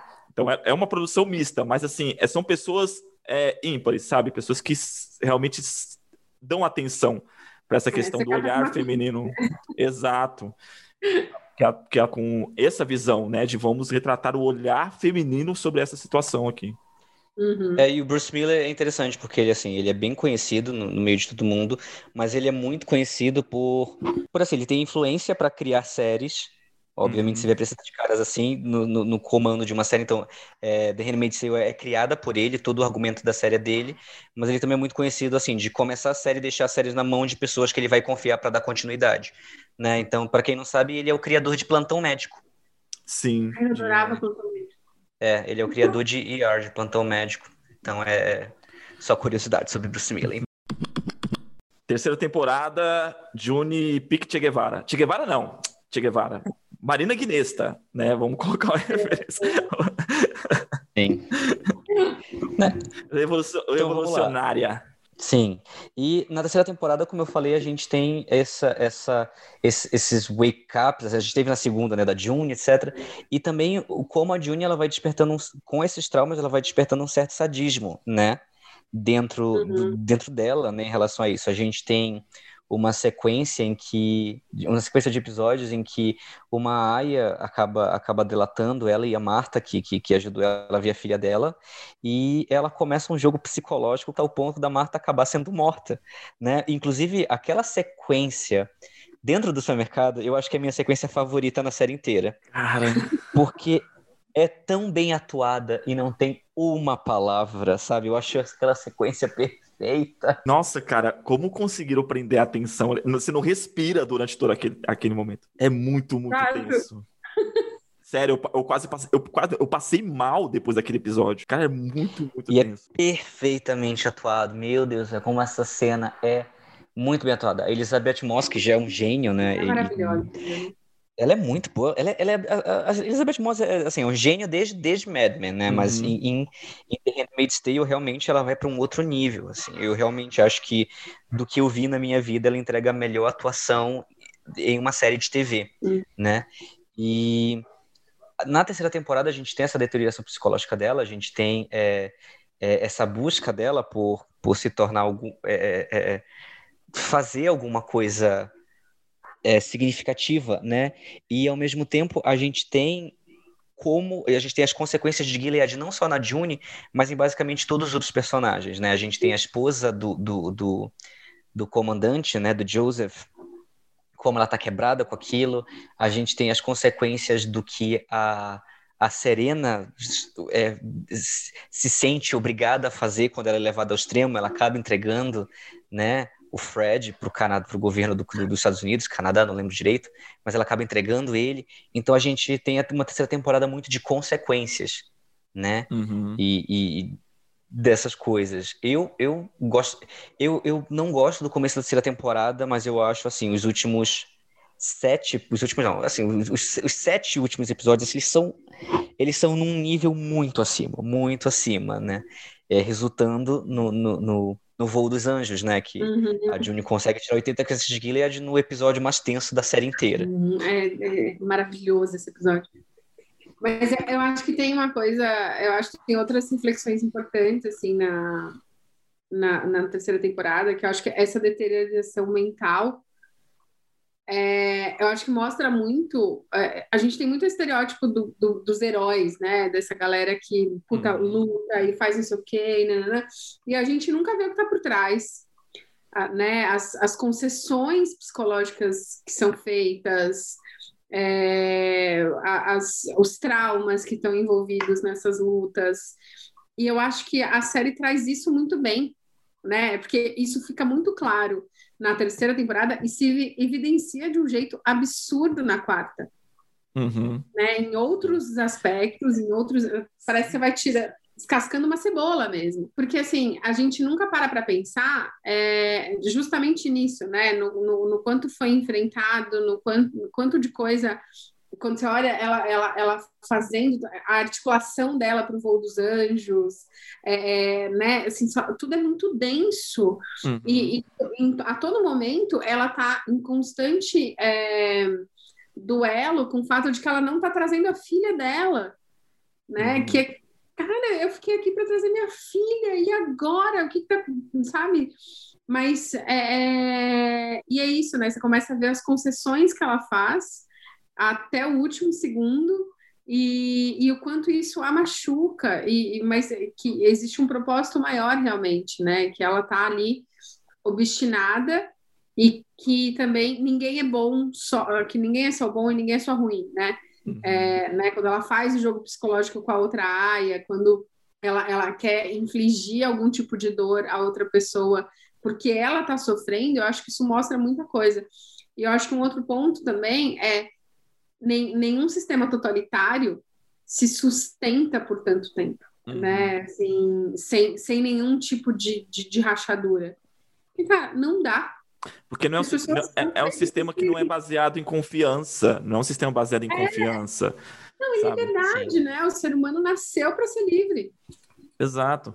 Acho interessante você levantar esse ponto em relação a, ao heroísmo né, da June, que eu lembro que quando saiu a terceira temporada, eu, eu percebi também essas questões em relação à, à deteriorização emocional dela, mental dela, e ela fazendo algumas coisas assim que que são questionáveis, a gente justifica e entende, cara, ela tá num ambiente onde a sobrevivência dela é ela, ela tem que sobreviver aquilo ali, e meio que ela aceitou jogar o jogo, falar, é, o, as regras são violentas e para mim sobreviver e para me conquistar os meus objetivos, eu vou ter que ser de certa forma também violenta. Uhum. Mas eu achei engraçado que na época eu conversei com algumas pessoas, tinha uma galera que não percebeu isso. Tipo assim, não, ela, ela o que ela tá fazendo é certo. E, cara, é... eu falei assim, não, ela tá sendo cruel também, de certo ponto. Não, não, mas é justificável. E é engraçado que, já esticando pra quarta temporada, quando muda ela de ambiente, isso fica bem mais evidente. Porque no, nesse, nesse outro ambiente, ela não tá correndo risco o tempo todo mas ela tá no modo Sim. atos de vingança full time, assim, tipo, ela tá é, ainda é. com a mesma, tendo, tendo o mesmo comportamento, a mesma visão, como se ela estivesse dentro de Gilead. É, mas eu, mas eu acho que, como a série falou, esse, essa questão do herói é interessante como a série. A série ela é, ela é humana do primeiro ao último episódio, né? Do primeiro ao último episódio, ela é muito humana em vários sentidos. E, co, e como ela brinca com a gente nessa questão do, do o quanto a gente pode se identificar, o quanto a gente pode justificar e o quanto a gente assiste sem, sem criar um julgamento, uhum. né? Porque, lógico, é, a Alexis Bledel, que faz a, a Emily, deu uma entrevista e, e ela já assim, deixou bem claro para todo mundo que ela falou assim, é, é gente, essas mulheres foram estupradas, elas foram abusadas, sabe? E no mundo onde enforcavam pessoas no muro e etc. Então, assim, você acha que o final vai ser é, o fulano em casa com o filhinho, vivendo numa família feliz no mundo perfeito? Não, porque as pessoas carregam traumas pro resto da vida. Ah. Então, assim, não imaginem que The Handmaid's Tale vai ser a série do final feliz, né? Ela já meio que deixou uma prévia já pra gente, né? Sim. Sobre isso. E, e é justamente isso, né? O do quanto a gente a gente pode considerar atos heróicos, mas o quanto as pessoas perdem de si para conseguir fazer um ato desse, né? A June é um, é um, grande exemplo disso. E eu acho que esse grande ponto de virada não, é nem, não, não foi nem quando a June saiu do ambiente em si. Acho que o grande ponto de virada é quando ela deixa a esposa do comandante morrer. Sim, sim, então concordo. Mas pra galera, a galera acho que ficou mais é? evidente quando ela, quando ela tá no outro ambiente. Mas até esse momento, eu concordo com você. Quando ela deixa a esposa do comandante, sim. nossa, aquilo é. Fala, mano. Inclusive, é interessante que é, é, é, essa cena me lembrou muito um outro ponto de virada, eu não sei quem assistiu Breaking Bad, mas tem uma cena muito semelhante em Breaking Bad que o protagonista deixa uma personagem morrer. Hum. E esse é o, meio que o grande ponto de virada para ele também, assim, né? Porque é, é aquele ponto que você fica assim, não, não, tipo, eu entendo porque ele fez, vai ter muita gente justificando o que ele fez, mas não era para ter acontecido pela mente dessa pessoa. Uhum. Sabe? Uhum. E é um, ponto de, é um ponto de virada muito interessante na série, né? Com a June a partir dali. Tanto que depois a gente vê o quanto isso custou a ela, né? É, no episódio do, das crianças, ela aponta uma arma pra uma criança e ela tá, ela tá no, no, numa quebra mental ali que você fica assim: meu Deus, essa mulher vai, vai se estilhaçar em pedaços, é. É, já, já era, assim, já era para se se a gente tinha alguma alguma alguma esperança de que ela ia se manter tipo a durona dali para frente até sair de Gilead, ela vai sair de Gilead toda fragmentada, assim, né? É, porque eu acho que tem uma, eu acho que é, ela foi quebrada em muitos pedaços, né? Assim, acho que tudo tudo é, é, refletiu nela de alguma maneira, né? Todos os acontecimentos, Sim. o tempo todo é, é, é, essa mulher foi desrespeitada em trocentos níveis, é, nada dela foi preservado.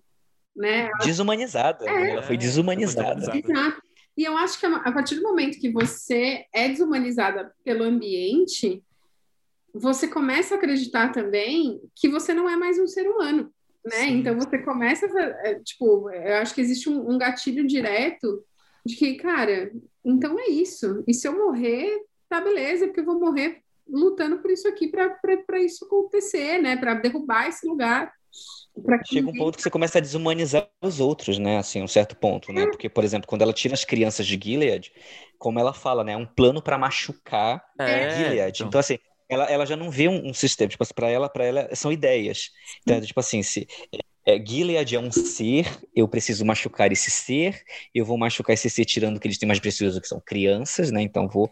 Ela começa e, e ela desumaniza, de certa forma, né? A, a, a senhora Lawrence, quando ela percebe do tipo, não, se ela morrer, vai atrasar o plano. Uhum. Né? E na quarta temporada, essa desumanização, assim, de, de, de essa, essa, essa questão de ideias versus humanos é, também fica muito mais visíveis, né? Uhum. Na cabeça dela. E até, até pra gente, a gente pensa muito, assim, o quanto essa questão de ideias versus humanos se reflete na nossa realidade, né? O quanto a gente é, endeusa uma ideia de um ser humano que talvez fosse muito falho, aí quando as uhum. pessoas descobrem um outro elemento falho desse ser humano, as pessoas demonizam esse ser humano, uhum. né? E, e, e, por aí vai. É, eu, gosto, eu gosto muito como a série levou isso, assim, de não construir ela como a salvadora da pátria, sabe? Ela é a santa que vai salvar todas as vidas ali. Não, as, as ações dela também têm consequências que, que requerem vida de pessoas que não, tão, são, não são tão culpadas assim, né? É, Sim. E eu acredito que o, o quanto isso também ficou bacana na série. Eu já tô querendo esticar pra quarta temporada, não sei porquê, mas. Já pode, já pode. Já falou do voo dos anjos, já pode, já pode. Que a, a introdução da, da pequena da pequena Grace que para mim vem com o peso de ela dar uma continuidade no que a June no, no território que a June estabeleceu. Né? Hum. A menina vem como uma fã, ela é uma jovem senhora, ela, apesar de ser senhora, ela sofre pra caramba, né? Na conversa, na, nos primeiros episódios mostra ela uma, uma jovem senhora que mora no campo e ela é, né, ela é violenta. Isso. Então ela, ela não é aquela senhora que está numa, numa, numa posição, é, digamos assim, de certo poder igual a Celina é apresentada, né? Ela uhum. não, ela, ela, ela também sofre com esse sistema e o quanto isso também mexe com ela e a interpretação dela é magnífica. Aquela é. menina, ela te convence no olhar, sabe? É e, e, eu acho que uma, foi uma, um, um, uma, um cast de peso e acho que o papel dela vai ser muito relevante na quinta temporada, nesse, nesse, de como ela vai ferir Gillard por dentro, enquanto a June tá ferindo no, lá no Canadá, também agindo no seu estilo ato de vingança lá. Eu falo Atos de Vingança, só para referência. Atos de Vingança foi uma saga de HQs nos anos 90 que justamente fazia isso. Eles pegavam personagens heróis e colocavam eles numa situação que a moralidade deles era duvidosas. Eles realmente querendo se vingar de alguns outros personagens. Então, por isso, Atos de Vingança e a Julie caiu nesse mesmo enredo. é. Sim. Mas sabe e... que acho tanto ela quanto a. Não a June, a outra aqui. Janine? A, a Janine a, e a. Não, essa que o, que o Léo acabou de ah, falar. A, a Esther. Isso, é, a Esther. Eu acho que tanto a Janine quanto a Esther na quinta temporada vão ser muito importantes. Uhum. Porque, assim, eu acho que a Janine, a, a Janine, ela me surpreende muito na quarta temporada, assim, porque eu acho que ela, é, é ela enfrenta de, um, de uma maneira muito amorosa, sim, uhum. mas falando, olha, cara, não, não é assim, né? Tipo, as pessoas têm sentimentos, né? É, é, é eu acho que ela traz essa, é, é essa humanidade para June de volta um pouco. E a June se, se, se, ela se preocupa muito com a Janine. Eu acho que ela, ela, percebe muito quando ia ser demais para June, né? Que é puta hora que o cara lá em Chicago vira para ela e deixa muito claro que se ela não transar com ele, né, que uhum. não for estuprada por ele mais uma vez, né, por mais alguém, é, elas não vão ter os benefícios de poder ficar lá. A Janine a, a, assume esse posto, né? Ela fala não, tudo bem. E aí ela, e ela consegue de uma maneira é, é muito é, é, doentia psicologicamente, mas ainda assim para a sobrevivência dela, se afeiçoar a esse cara. E no momento que a Juni sai, deixa ela ali, ela tá, ela fala não, pera, mas isso aqui é mais importante né? Então eu acho que ela, é, para mim, é, ela, ela é muito surpreendente assim na, na, quarta temporada. E eu acho que ela junto com a Esther vão, assim, vão ser muito importantes na, na quinta temporada, porque a Esther é isso, né? Ela ganha no olhar e assim você percebe claramente que ela tá com muita raiva dentro dela. Uhum. Né? A menina foi violentada por todo mundo. Assim, não, não tem como você estar tá bem com isso. Né? Uhum. Não tem como falar, tá tudo bem, vamos pro Canadá e tá tudo certo. É. E, e, é engraçado como a série, acho que faz, vai deixar mais claro a próxima temporada, justamente nesse arco da Janine, na jornada da Janine, o como ela faz essa virada. Não sei se você se recorda na primeira temporada, tem um episódio que a Janine tá lá delirando na janela, tipo, agindo como se não estivesse dentro do, do é salão vermelho, casa vermelha, como é que é? Salão vermelho. Centro vermelho. Centro, Centro vermelho. vermelho e falando como se não tivesse lá, e a Moira dá, dá um tapa na cara dela, tipo assim, volta pra realidade. E, e ela comenta com a June de quanto isso é perigoso, tipo assim, se concentra no, no, no, que tá acontecendo, se você deixar, isso é doentio, você começa a se apegar ao passado, se apegar às suas relações, se apegar ao afeto, isso te destrói aqui. E a June embarca nessa, nessa, nessa narrativa. A Janine uhum. é demonstrada como alguém totalmente fora da casinha né? Mas ela também, ao mesmo Sim. tempo, ela é amorosa, ela se pega aos afetos, e o quanto isso, na quarta temporada, justamente foi o, o confronto dela com a Jury, de dizer assim, não, existe algo de humano aqui ainda, sabe? E o quanto também isso vai, vai, vai refletir na, na relação dela com a Esther, dela ser o ponto ali de, de afeto, de alguma forma, para aquela, para aquela, para Esther, para assim, alguém pode te amar Sim. nesse mundo. E vai ser. Eu... Não, e ela já entendeu que isso é uma fortaleza dela com a tia Lídia. Sim, sim. Uhum. Sim. Né? É, é, que eu acho que o tema recorrente da quarta temporada é muito sobre superação, num certo sentido. É como, como se supera alguma coisa. Uhum. Porque, por exemplo, a gente tem a Rita tentando superar o, o, os hábitos dela de Gilead, de sempre cozinhar, de sempre arrumar as casas. A gente tem, e a gente tem um, uma pequena trama dela ali tentando ajudar as crianças a superar o fato de que elas não vão voltar para Gilead, que as crianças não vão voltar para Gilead. Uhum. Aí você tem a Moira numa relação tentando é, criar novamente esse tipo de laço, né? Aí você tem a Emily comentando que ela está tentando superar alguma coisa, e aí você tem uma Marta que, que caguetou ela, que acabou na castração dela. Então, a quarta temporada, ela bota muito esse tema da superação ali em cima. A mesma coisa, o Fred e a Serena tentam tentam mover em frente, né? O, é, eles tentam seguir em frente e descobrir a partir do momento que ela está grávida como eles vão seguir em frente. E a June é justamente o ponto de, do, do, do... Eu não preciso superar. Por que eu preciso superar? Uhum. Eu não preciso superar. Eu posso ter raiva. Eu não, eu, não, eu, não, eu não quero superar. Eu quero ter raiva. A minha raiva é válida e, e eu vou e vou externalizar isso. Então, para mim, o, esse, esse é um tema muito recorrente da quarta temporada, de como você consegue superar algo ou não. E como as pessoas ao seu redor tratam isso, né? Porque é, acho que é, é, é exatamente isso. Cara, quem disse que eu preciso superar? Eu acabei de chegar aqui eu passei anos nesse lugar dos infernos. Uhum. E aí alguém tá me dizendo que eu preciso ah, viver a vida porque o Canadá é lindo. É lindo realmente, mas peraí.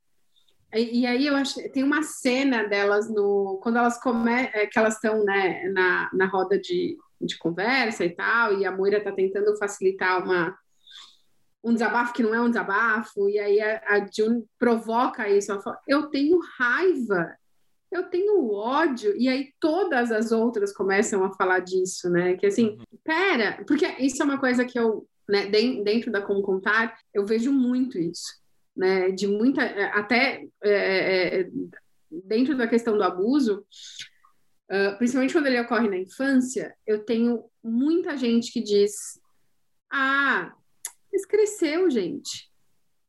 Esqueceu. Hum. Esqueceu uma noia, vocês estão loucos, né? Isso deixa marca. E aí eu acho que é, é isso, é, é, a, até de, de, sentir o que se sente, é, você é privado. E eu acho, e, e para mim tem uma, uma, uma coisa do Luke, né? Por, ainda que ele tenha muito amor pela, pela June, ele tem amor a uma June congelada em 2017. Aham. Uhum. Sim. E não a essa.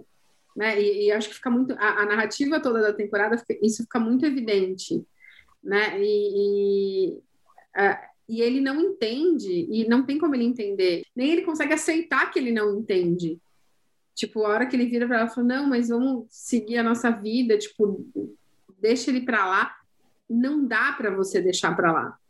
Né? Acho que é, é isso que fica é, é muito latente, assim, que é é, assim, ela viveu coisa demais para conseguir deixar para lá.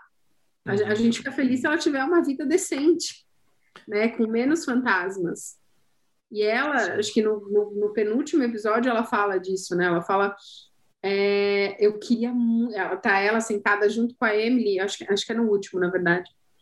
E ela sentada junto com a Emily na entrada da casa da Emily, fala, eu queria muito só ser uma boa mãe e deixar para lá. Uhum. Eu não consigo. Eu acho maravilhoso como eles entram dentro dessas, dessas temáticas da, durante a série, porque, por exemplo, eu já vi comentários de pessoas dizendo assim: ah, já, tá, já, está, já, já tá esticando, já devia acabar logo, achando que essa temporada seria a última e tal. Mas fazer, gente, eu acho que tem tanta coisa ainda que pode ser. Eu, eu, eu não esperava que a série fosse para esse ponto, que é explorar a, essa nova June confrontando o Luke e o Luke realmente né, apego a, a June do passado. Eu nem imaginava que, que isso poderia acontecer, e a galera achando que realmente a série era justamente isso, era sobre ela sofrendo em Gillard, acabou o sofrimento dela e é final feliz. Tá tudo bem. É, tudo bem, sobe os letrinhos, é, passa, passa tá tudo bem, exatamente. Então, tem, tem muita coisa nesse sentido. Porque, para mim, eu acho que isso também. Acho que é porque eu li o livro. Então, para mim, sempre foi assim: a série não é sobre a ascensão e a queda de Gillard. Não. A série é sobre a June, sobre a personagem dela e como ela se uhum. estabelece naquele mundo e como ela compreende como ela atua naquele mundo. Ponto. A série é sobre isso. Né? Então tem a questão dela com a filha dela que ficou lá, tem a, o, o ódio que ela tem pelos, pelos senhores dela, né? Pelo comandante, pela Celina, que tem que ser resolvido também de alguma forma, e tem essa relação com, com, com o pai da, da, da, da, primeira filha dele, né? Com, com o Luke, e até com o Billy também, como é que vai a cabeça dela fica, né? Em relação ao, ao Billy, não, Nick. Nick. Né? Mas eu acho, então, a, a cena em que eles se encontram, é, você percebe o olhar dela é muito diferente para ele do olhar dela para o Luke. Sim. E eu acho que tem uma, uma, uma clareza nisso, que é ele viveu com ela dentro daquele lugar, naquele tempo. Uhum. E ele compreende, ainda que ele esteja dentro da, da mesma hierarquia que, que, que tratou ela muito mal, ele entende esse mecanismo e ele tenta, dentro do poder dele, fazer algo para mudar. Ele conhece, ele, ele conhece ela mais que o Luke. O Nick conhece ela Exato. mais que o Luke. Ele conhece o pior dela. Uhum. E eu, eu, acho que é isso, sabe? Tipo, ele conhece é, realmente o pior dela. Eu, a, gente, a gente vai dar spoiler. A gente deu vários, né? Mas, não, é, vamos. Não, porque ah, mas pode. Do, do, último, do último episódio. Porque, é... Pode falar. É, eu acho, assim, ele ajudou a arquitetar o plano dela uhum. para torturar de vingança. O, o Sim. Né? O, Sim. 10 entre 10 pessoas aplaudiu de pé o destino do, do, do personagem. Sim. É, cara, porque Sim. assim, de verdade, é, não sei, óbvio que eu tenho um olhar enviesado, porque, né, é, eu, eu, vivo isso, né, eu trabalho com, com, com vítimas de abuso, eu fui abusada na infância, é, mas assim, eu olho, eu falo, gente, eu teria feito a mesma coisa. Sim, Sim. E aí, eu não sei se vocês assistiram outro filme, que é um filme sul-africano chamado I Am All Girls. Tá na, ah, na Netflix. Netflix, sim. Que, assim, é, tentando fazer um resumo assim que traz justamente uma mulher que passou por vários abusos, que quase foi traficada, que quer dizer, ela foi, né? ela só não foi uhum. enviada para outro país, mas ela foi foi explorada sexualmente e aí ela vira uma justiceira.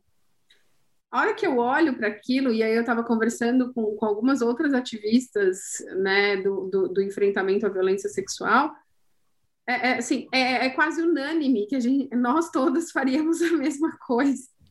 Exato, sim. É, a gente não faz, porque, né, tenho filho, não vou perder meu réu primário agora, mas assim... é, deixar mais Mas você sabe que linchamento é. Você chama as amigas, chama as amigas para participar, que linchamento é. a pena é branda. é que Mas... bom.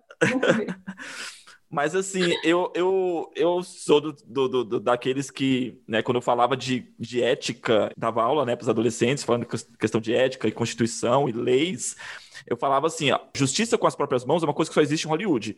Porque uma vez que é a própria, com as próprias mãos, e a gente tem um Estado de direito onde é bem definido a como se aplica a justiça, uma vez que é com as próprias mãos, não é justiça, é vingança. É outro tom, não é justiça com as próprias mãos.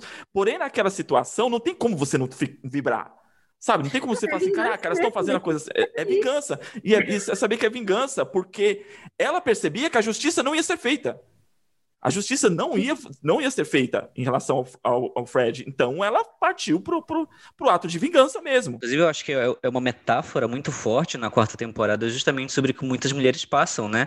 De você ter que depor contra o seu estuprador, de você uhum. ter que se uhum. expor na frente de, de, um monte de gente, de você enfrentar todo um processo em relação a isso, e no final ver ele saindo livre por causa de algum tipo de acordo. Exato. A gente, né? gente, a gente não precisa ir longe. Essa semana teve uma decisão do é, é, de, um, de, um, de, um, juiz, onde eu não lembro de um, é, não sei se vocês vão lembrar, teve um caso há, acho que foi uns quatro ou cinco anos atrás, de uma menina que foi violentada por policiais dentro da viatura. Uhum.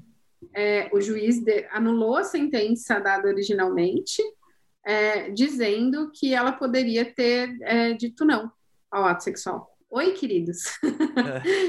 Sabe? Então, é a mesma coisa que falar que a June podia ter falado não né? Dentro de uma é. casa onde ela era forçada a, a ser violentada. Então, assim, é, é, é isso, né? E, e, aí eu acho que tem um, um, olhar, a hora que ela volta, que ela tá ainda, cara, suja de sangue, mas assim, e que nem isso garante que ela vai se sentir melhor, e o próprio Commander Lawrence fala isso para ela, né?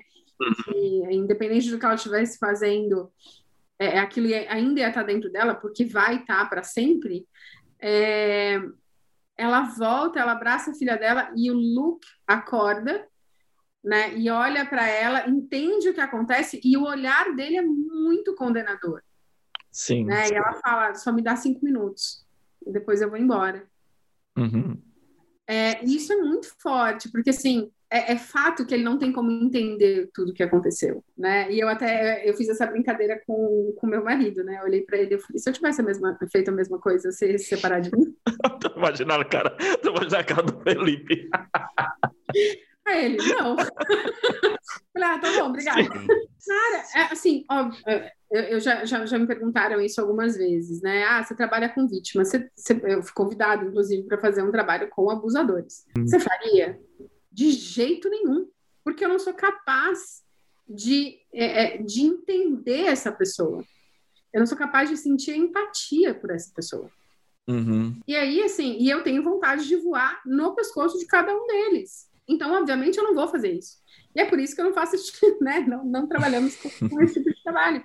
Porque realmente eu não consigo. E, e, e, e, eu, quando eu falo que eu entendo, assim, que, que o Luke não tem como se relacionar com isso, porque ele não viveu nada do que ela viveu. Mas condenar a atitude dela, ainda que a gente saiba que né, fazer justiça com as próprias mãos não é justiça, é vingança, é muito difícil, porque assim, a gente viu todo o traço de trauma que ela teve, a uhum. gente viu como ela ficou destruída de várias maneiras. Né? Usaram a filha dela. Sim. Cara, na hora que você mexe, cara, não dá. Então, assim, é, para mim, a, a, cena de todas elas juntas, assim, para mim foi a coisa mais maravilhosa que podia existir.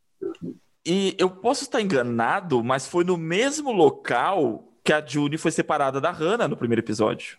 Essa cena. Eu tive essa impressão também, mas eu não tenho certeza. Porque, é, eu também não tenho porque na hora que ele corre, na hora que ele corre e tipo, ele vira uma curva e vai numa parte mais, mais baixa da, da, da, da mata, assim, Uhum. É igual, é igual o local que ela se esconde com a Hannah antes de ser capturada pelos soldados. Ela vai na parte mais baixa assim da mata assim, e se esconde. Mas uma coisa assim, eu não sei se é o mesmo local, mas uma coisa muito legal é que o, o comandante ele é assassinado num ritual que ele criou, uhum. né? É, que é o, é o mesmo ritual que as né? aias matam é, que as aias matam algum estuprador, uhum. né? Então é, é, é, é, muito é muito legal aquela ela... Uma coisa a levantar em relação a esse comentário, é, o ato do salvamento que faziam com as aias apedrejar uma, um condenado. É, eu não me recordo se na série algum ponto fala, mas no livro, a personagem da, da Alfred, ela fala que não, ela era da resistência, ela fala assim, não, que as pessoas não são estupradores, eles eram da resistência. Eras levado a uhum. eles para condenação, e as hum. tias diziam que ele tinha estuprado uma, uma aia grávida, e elas apedrejavam, tipo, elas descarregavam a raiva que elas tinham no sistema, era, era o momento ali de descarregar. Tanto que na, quando acontece essa Sim. primeira vez na série, é quando a, a June recebe a notícia que a Moira pode estar morta. Então ela fica com, com, aquela, com aquele sentimento, aquele sentimento, ela descarrega, descarrega tudo naquele cara. Mas eles não, não, eram, não eram condenados do. do eram, eram, condenados pelo, pelo, pelo, por Guild, mas não pelos crimes que eles haviam a ser acusados. Você, você ia falar alguma coisa, Sibeli? Não, eu só ia falar do simbolismo, né? Dela de vermelho o tempo todo. Sim, que não é o vermelho da Aya, mas é um vermelho mais fechado, mais denso, mas o tempo todo ela de vermelho. Sim, para mim isso é Sim. tão forte porque, é, é, né? É, é, justamente, a, é, é, a cor se tornou um símbolo dela, né? Ela subverteu uhum. o conceito, a ideia do, do, do, do da cor, né? Três pontos que eu queria tocar na série. O primeiro deles é, obviamente, a atuação da Elizabeth Moss, né? A Elizabeth Moss, a protagonista da série, cara, assim, ela carrega a série de uma forma incrível. Eu não nunca vi na minha vida alguém trabalhar o rosto como essa mulher trabalha. É. Né? Porque ela é, lógico, ela é, é, é, aquela atriz que consegue arrombos dramáticos de gritar e de chorar quando ela quer. Ela consegue fazer. Ela, ela é uma atriz de uma tensão emocional muito grande. Uhum. Mas poucas vezes eu vi alguém trabalhar o rosto de tanta forma. Tanto que assim, 90% da série é a câmera na cara dela, né? Uhum. Sim. Né? E como ela consegue trabalhar isso. E ela vai de extremos, assim, ela consegue trabalhar a submissão, ela consegue trabalhar uma mulher em dando a luz no meio do nada, ela consegue trabalhar uma revolucionária com a cabeça ferrada, ela consegue tra trabalhar a questão da refugiada com estresse pós-traumático. E vale. vale... Oh, desculpa, Léo. Não, você fala assim, vale ressaltar a questão da, do, do, talento dela, que não é a primeira série que ela, que ela tem essa possibilidade. Top of the Lake, ela também entrega uma atuação digna de prêmio. Não, e no próprio ela... Mad Men, né? Que ela, que ela ganhou o Emmy também, uhum. ela, ela, ela numa série ali sobre o machismo na década de 50, etc., ela também domina né, em Mad Men. Ela, é, ela, é, ela, é absurdamente boa. E uma, uma coisa que define muito para mim a atuação dela em, em Handmaid's Tale é como ela entrega as falas de uma forma muito dúbia. Eu lembro que na primeira temporada tem um momento em que a tia Lídia pergunta para ela se ela sabia que a Officer Offglen era, era traidora do gênero. E aí ela acabou de, de, de, de saber que ela tá grávida, né, digamos assim, entre aspas, uhum. então ela sabe que ela é meio intocável. Aí ela olha pra tia Lídia e fala, eu sabia que ela era gay, e gay é uma palavra proibida, né? Uhum. E ao mesmo tempo que ela fala de uma forma completamente submissa, ela fala meio que desafiando, e a forma como ela consegue entregar essas duas intenções ao mesmo tempo numa fala é de uma genialidade absurda, absurda, absurda, assim. A Elizabeth Moss é, é, é um gênio, cara. É, ela é muito gênia. Cara, tem, tem uma coisa, tem, tem uma passagem dela nessa, nessa quarta temporada também que eu gosto muito, que é quando ela vai visitar a Serena. Porque elas têm uma Sim. relação Cara, que, é, que, é, que eu, eu vejo muito a, a June olhando para ela e falar, cara, você é mulher. Como você se presta a isso? E ao mesmo tempo, o quanto é, eu acho que tem, um olhar dela para a maternidade da Serena que é muito forte, que ao mesmo tempo ela, ela numa situação, né, em condições normais de temperatura e pressão, ela provavelmente nunca desejaria que o filho daquela mulher morresse. Uhum e ela vira para ela com todo o ódio do mundo e fala que ela vai sentir, né, que ela, que ela quer que ela sinta essa dor de quando o filho dela morrer dentro do útero dela. Isso é, Sim. né, com aquela tipo um Não, leão. É, e, e, o que eu acho muito legal é como como o crescente da June, né, é, assim, eu, eu, eu, eu, tenho algumas ressalvas em relação à série, assim, em relação ao tiro, que isso fique claro, e é uma coisa, é um ponto que eu vou tocar, mas eu acho o arco da June perfeitamente escrito. Eu acho que é a única uhum. coisa assim da série que se mantém perfeita desde a primeira temporada. E como Elizabeth Moss, ela consegue de um extremo ao outro no ponto de que ela te, é, era, era muitos sentimentos contidos que ela tinha que passar só com um olhar na primeira e na segunda temporada para uma pessoa quebrando na terceira para finalmente ela explodir na quarta. Uhum. E ela consegue segurar todas essas nuances assim, com maestria da melhor forma possível. Então, Elizabeth Moss, assim, como eu falei, eu acho que ela entrega a melhor atuação que eu já vi na TV. Uhum. De todas as séries que eu já vi, entre todo mundo que eu já vi, assim, é, é, eu tinha meu pódiozinho Brian Cranston ali no topo e assim, ela chutou o Brian Cranston, sabe? E, e eu acho que assim, é um ponto muito que você tem que falar, que a série deve muito a Elizabeth Moss. Sim. Ela, a, essa questão de chegar de uma forma dúbia, né, a interpretação dela, leva até nesse último episódio, assim, nenhum momento entrega o que ela vai fazer com o Fred.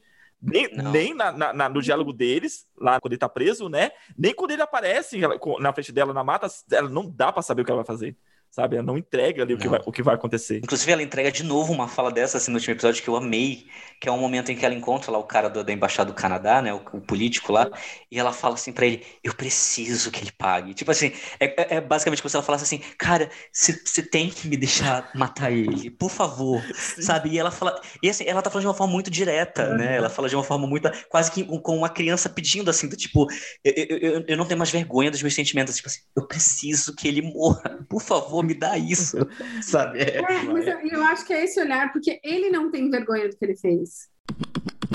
Meu segundo ponto é que assim, a série ela teve uma queda de aceitação, vamos dizer assim, tanto por parte da crítica quanto por parte do público, hum. né? É... E aí eu queria saber assim de vocês, assim, eu, eu tenho uma impressão de que The Handmaid's Tale ela sofre muito do que eu chamo de complexo de True Detective, hum. que é assim, que é assim, ela tem uma primeira temporada tão perfeita que a partir do momento que umas outras temporadas mostram uma falha ou duas, todo mundo já começa a malhar que é a pior coisa do mundo. Uhum. E eu discordo, assim, eu, eu, tanto em relação ao True Detective quanto em relação ao, ao The Handmaid's Tale, assim. Para mim é uma série excelente, muito acima da média, uhum. que, em que a, as pessoas não assumem erros, assim, digamos assim, nada, ou falhas narrativas na série. Uhum. Né? Mas eu queria saber do ponto de vista de vocês, assim, sobre a série. Uh, eu, eu achei que essa queda de popularidade, eu nem eu não, não, tive muito contato em relação à crítica da, da questão da produção, mas a queda de popularidade, eu acreditava que era pelo fato de, cara, a série é um soco na boca do estômago um atrás do outro sabe? Então, tipo, por exemplo, não é uma série de se maratonar. Não se maratone Handmaid's Tale, porque não. você vai sair mal, não dá. É, então, assim, a primeira temporada veio, beleza, a galera curtiu, era um sentimento válido. Aí a segunda temporada eles, eles dão mais uma torcida na, na, na, na ferida. E na, é vai chegar na terceira, a galera fala assim, puta, tá, cansei de sentir dor. Me dá, me dá algo refrescante, porque tá doendo demais sabe? Eu acho que foi meio, meio esse sentimento assim, da galera começar a cair a popularidade. Falar assim, tá, é boa a série, mas eu não quero mais ver isso. Eu senti, eu senti essa opinião de algumas pessoas, mas em relação à, à produção, à, à, qualidade de roteiro, ou, de, ou direção, ou, ou, edição, essas críticas eu não, não, me, não me aproximei, eu não, eu não vi a respeito. Cara, eu, assim, eu acho, eu tenho um pouco dessa impressão, até que do que o Arthur falou da terceira temporada, dos primeiros episódios, eu eu, eu, eu gostei menos, assim, eu acho que ela, ela pega um outro ritmo é, do meio para o final. Você fala, você refere à última temporada? Não, a terceira. A terceira, ah tá. A terceira. É, e, e eu, eu, eu acho que é, a gente está muito acostumado a ver série que tem linhas mais previsíveis. Uhum. Né? É, e são as séries que fazem muito sucesso também, assim tem uma construção que são legais, mas tem linhas mais previsíveis do que vai acontecer e tal, ou que só no final da série tem tipo uma reviravolta, mas geralmente com, uma, com, com um olhar mais é, é sutil ou, ou, mais romantizado. Eu acho que Handmaid's Tale é tudo menos romantizado. Hum, e, e eu acho que isso faz com que as, as que dê uma baixa mesmo, sabe? Eu acho que uhum. a partir do momento que você tem quatro temporadas é, que tratam da, da, profundidade dos personagens, dos seus traumas, é, e que não é previsível, né? Do tipo, que, é, que você falou, tipo, ah, vai ter um final feliz. Não, gente, não, não, não tem como ter um final de conto de fada, né? De uhum. comédia romântica. Não, não dá, né? Então eu acho que eu acho que ela passa um pouco por esse movimento, sabe? De, mas para mim, por exemplo, eu acho que tem isso. Eu acho que tem algumas quedas. É, essa, esse começo da, da, da terceira temporada, para mim tem um pouco disso. Mas cara, eu acho ela sensacional. Sim. É, porque pegar, pegar assim nessa, nessa questão, é, acho que vai mesmo, mesmo no na sentido de expectativa do público, porque realmente a primeira temporada ela é brilhante, e foi uma coisa nova, né? Todo mundo olhou assim e falou assim: caraca, olha, olha para isso aqui. E aí, quando a segunda e a terceira meio que se repete nessa mesma, nessa mesma linha, então, tipo, já não é. Ah, o fator surpresa já não existe mais. Então, o que, que a gente vai manter, vai manter segurando esse pessoal?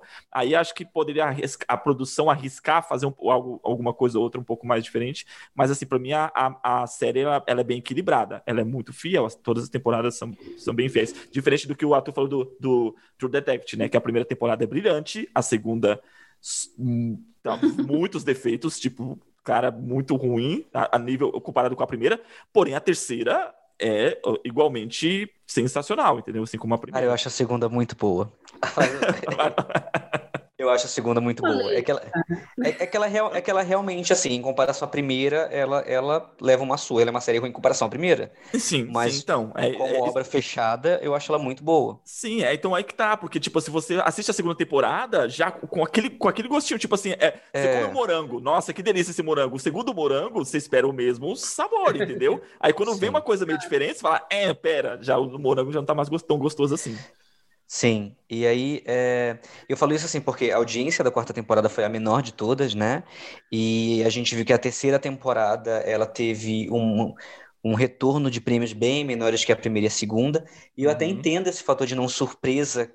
É, é, ah, mas é porque não é nove e etc. Só que assim, a gente a gente, o, o M ele é consistente em premiar séries que, que mantêm qualidade por muitas temporadas, né? Então, e, e aconteceu isso com Handmaid's Tale. Então, eu tenho a impressão que acontece essa coisa meio True sabe? Das pessoas ficaram tão impressionados com a primeira que eles não admitem falhas a partir da segunda temporada uhum. e aí uhum. tornam a pior coisa possível, enquanto é uma série muito boa. Eu acho, assim, uhum. é, é, que fique claro, assim, eu vou falar muitas coisas a agora, mas que fique claro, eu, eu não sou um hater de Handmaid's Tale, da terceira e da quarta temporada, muito ao contrário, eu sou um defensor de Handmaid's Tale. Todo mundo chega comigo e fala, assim, muita gente, detratores, chegam comigo e fala, ah, mas você acha que a terceira e a quarta? E eu, e eu falo, eu acho, tem que assistir sim, é uma sim, série muito vale a pena, vale etc, a pena. assim.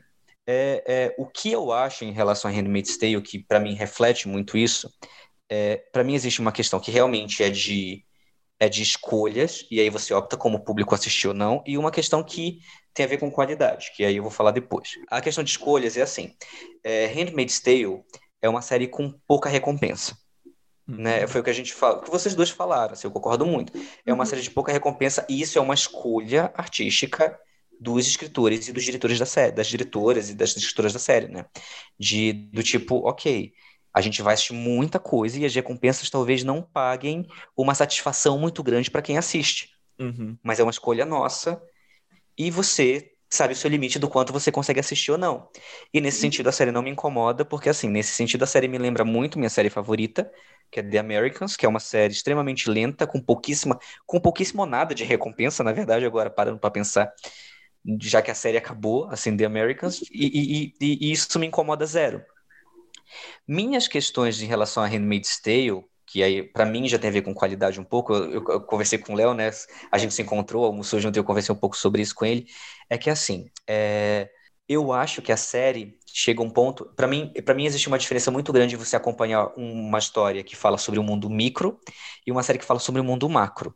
Uhum. Então, assim, Handmaid's Tale, para mim, tem duas linhas de, de, de, escrita de série que uma é perfeita e uma é muito e outra é muito falha. A linha perfeita é sobre a construção dos personagens. Eu acho essa linha perfeita. Eu acho que o desenvolvimento de todos os personagens é muito foda. Acima de tudo, o arco da June. Isso eu acho perfeito da primeira quarta temporada.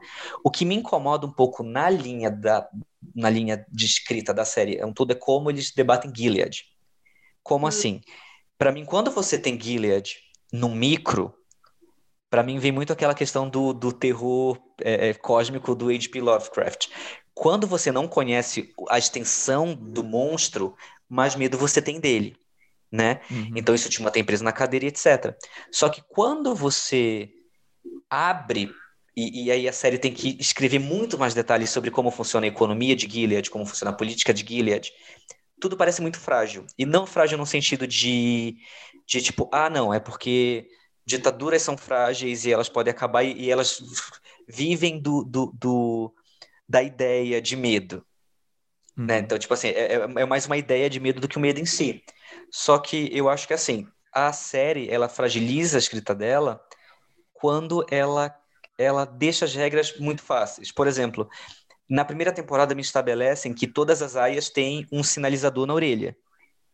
Uhum. E aí quando elas fogem, trazem de volta, tá com o sinalizador da orelha.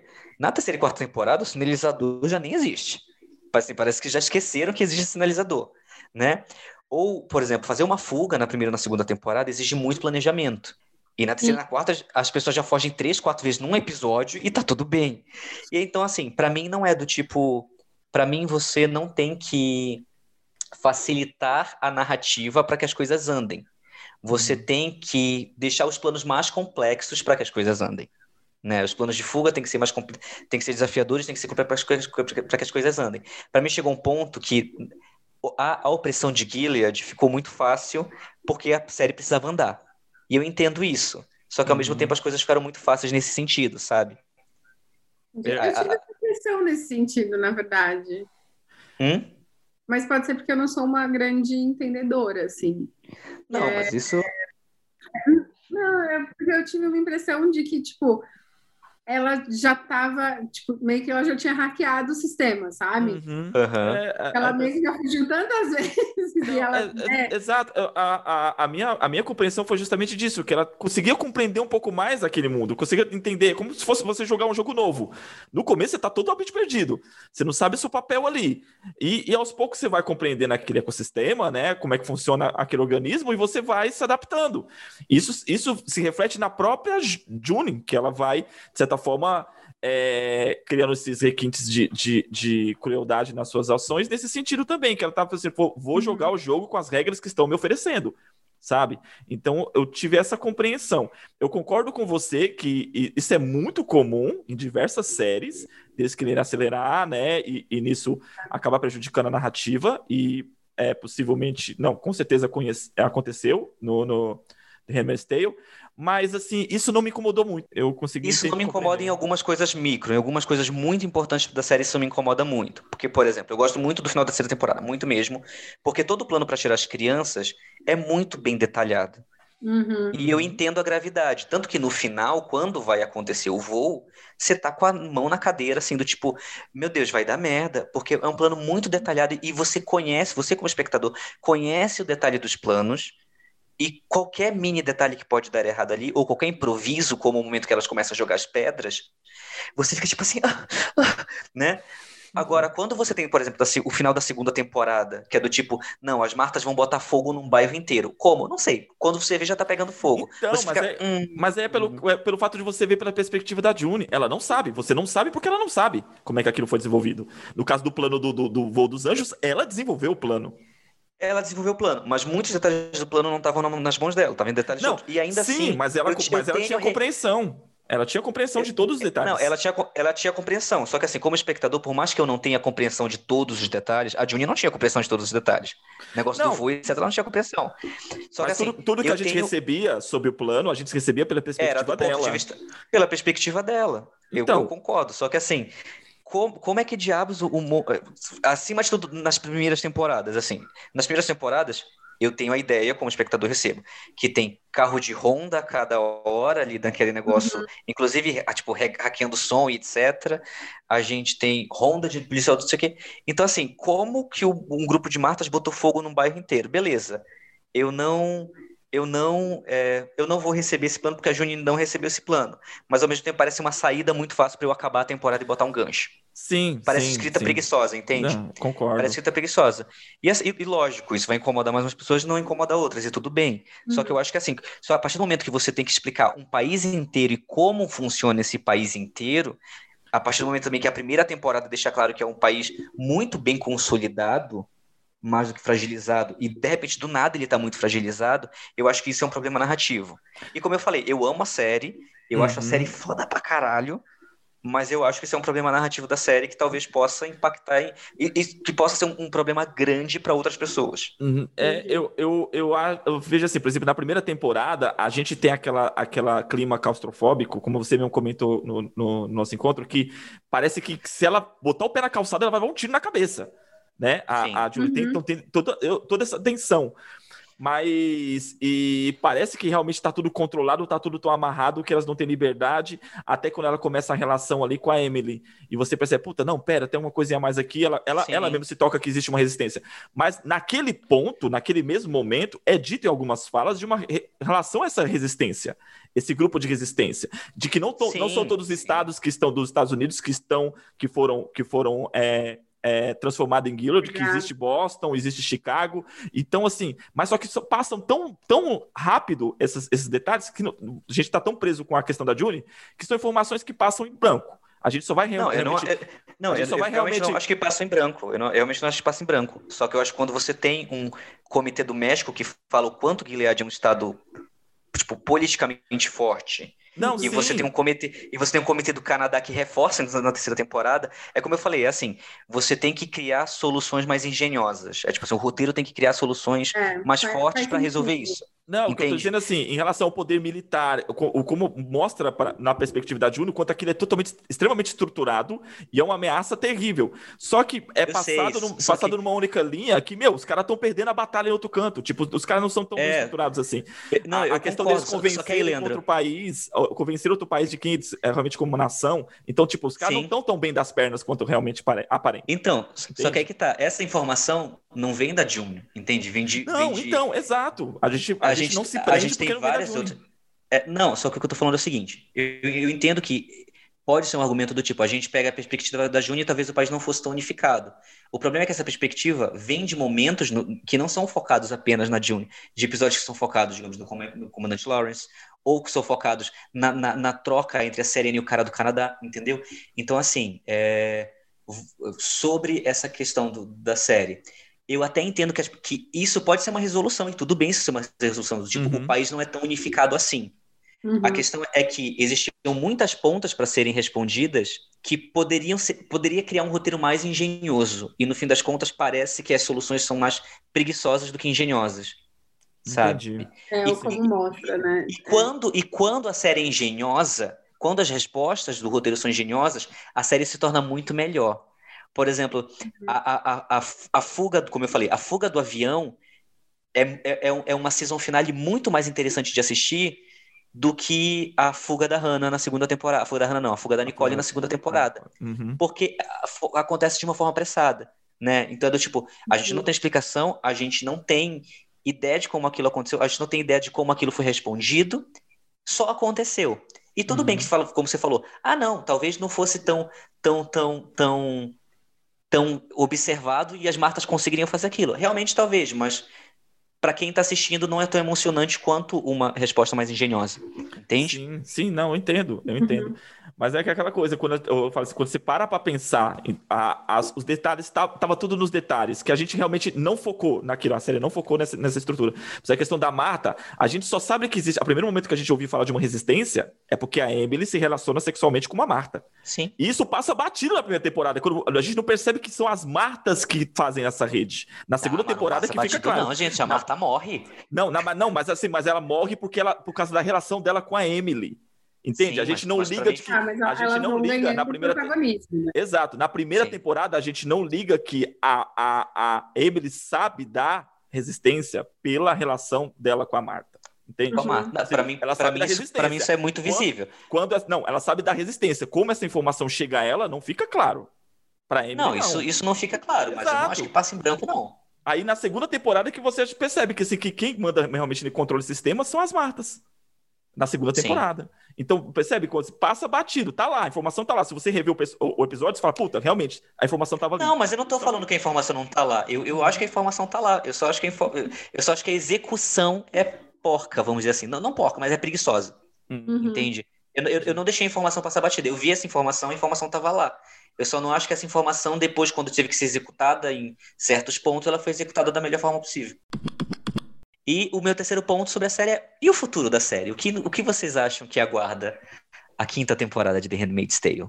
Difícil, né? Eu. Você quer ver a Celina lixada também? Ah, rapaz, eu ia ficar feliz. Não, eu acho que é, eu, eu, eu acho que ela. Eu, eu queria ver o, o Fred linchado, mas eu queria ver ela punida, assim, sabe? Tipo, realmente punida. Cara, tipo, vai. E, e se pagar, você, como mulher, você como mulher, assim, eu vi um debate muito interessante que eh, na internet, assim, em grupos de série, etc. Tipo assim, muita gente torcendo para que ela voltasse para Gilead e virasse uma, uma aia. E aí a galera começou a debater que, tipo, ser estuprada mensalmente não é uma punição que caberia na, na mensagem da série.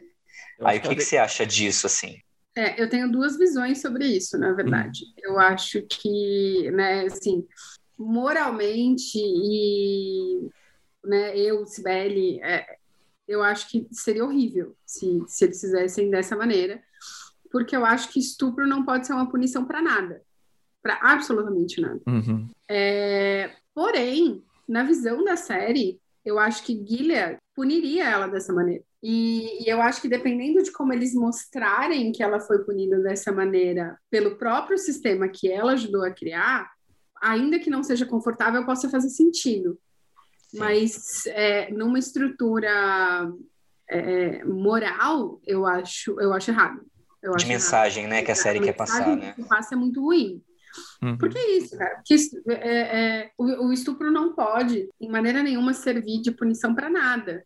É, é, e, e, que é uma coisa que, quando você percebe. É, porque sempre quando a gente fala de estupro, é, não se fala sobre desejo, na maioria das vezes é sobre poder. Uhum. E a série fala muito disso, né? Assim, é, é, muito do poder, nunca é sobre desejo. E tanto é, é, tanto não é uma punição que quando elas vão atrás do, do, do comandante, em nenhum momento foi cogitado que ele fosse violentado. Ele foi espancado? Foi. Foi morto, decapitado? Foi também. Mas foi estuprado? Não foi. Porque isso tem tem, tem um peso muito forte. Então, eu concordo, mas assim, é, pensando na, na estrutura da, da, do que se propõe o Gilliard, ser aia não é uma punição. Sabe? Então ela não iria para lá, ela, o destino dela fazia sentido, como você falou assim, dentro, dentro do que a Aya propõe, ela, ela, se, ela se tornar uma, dentro do que Gilliard propõe, ela se tornar uma Aya, mas ser Aya não é uma punição, é uma, é uma, uma posição que acaba a pessoa sendo condenada, né? Acaba sendo condenada, mas para eles não é uma condenação, mas é assim, ó, de, de, devido você ter determinados comportamentos, esse é o seu hum. papel nessa sociedade. E então, assim, a, acaba. A, eu entendo que o público, nós acaba enxergando isso como uma punição. Mas uhum. dentro da, da estrutura do que a série propõe, não, não seria uma punição para ela. A punição seria se ela fosse para as colônias. Sim, Aí seria uma punição. Ela é fértil, né? Assim, uhum. E acho que e, e... e talvez é, é, eles colocassem ela como Aya, mas eu... Não, mas a, a, Emily também é fértil, ela foi para as colônias. Então depende do que, do que, do que ela vai ser acusada, depende do que, do que é. como elas vão, vão, vão julgar a, a, a situação dela. E é uma coisa, eu tenho que rever a terceira temporada, porque é, eu tenho a impressão que o filho dela não é do, do Fred. Não é. Não, é, é, do, é do é do do é, cara do, do canadense lá. Do canadense, né? Eu, eu, eu tipo assim, eu tenho que rever, mas eu acho que é justamente isso, mas eu não lembro, então, eu não lembro da cena. É eu não lembro da cena, isso. é, eu não lembro da cena que quando isso se revela. Mas se for desculpa, por exemplo, se Gilliard descobre que o filho não é do Fred, então ela se torna uma aia. Ela seria adúltera e como adúltera a, a, a posição dela seria se tornar uma aia, Sim. né, por ela ser fértil né? Mas se ela for condenada, o de pegar ela e condenada por qualquer outro crime, aí ela pararia nas colônias. Sim. Mas é, o que eu acho que a Sibeli falou é mais essa questão mesmo, tipo, da percepção do público, né? No uhum, final das sim, contas, sim. por mais que não é, não é uma posição para Gilead, mas quem é, a, a, mensagem é para gente, a mensagem da série é para gente, né? A mensagem é para o telespectador. Então, é... qual vai ser a mensagem final de Handmaid's Tale para gente, é né? No todo. É, eu, eu, entendo, eu entendo pelo peso da, da, da, da questão, o quanto a pessoa passa a achar que a, é, é, é uma, uma situação.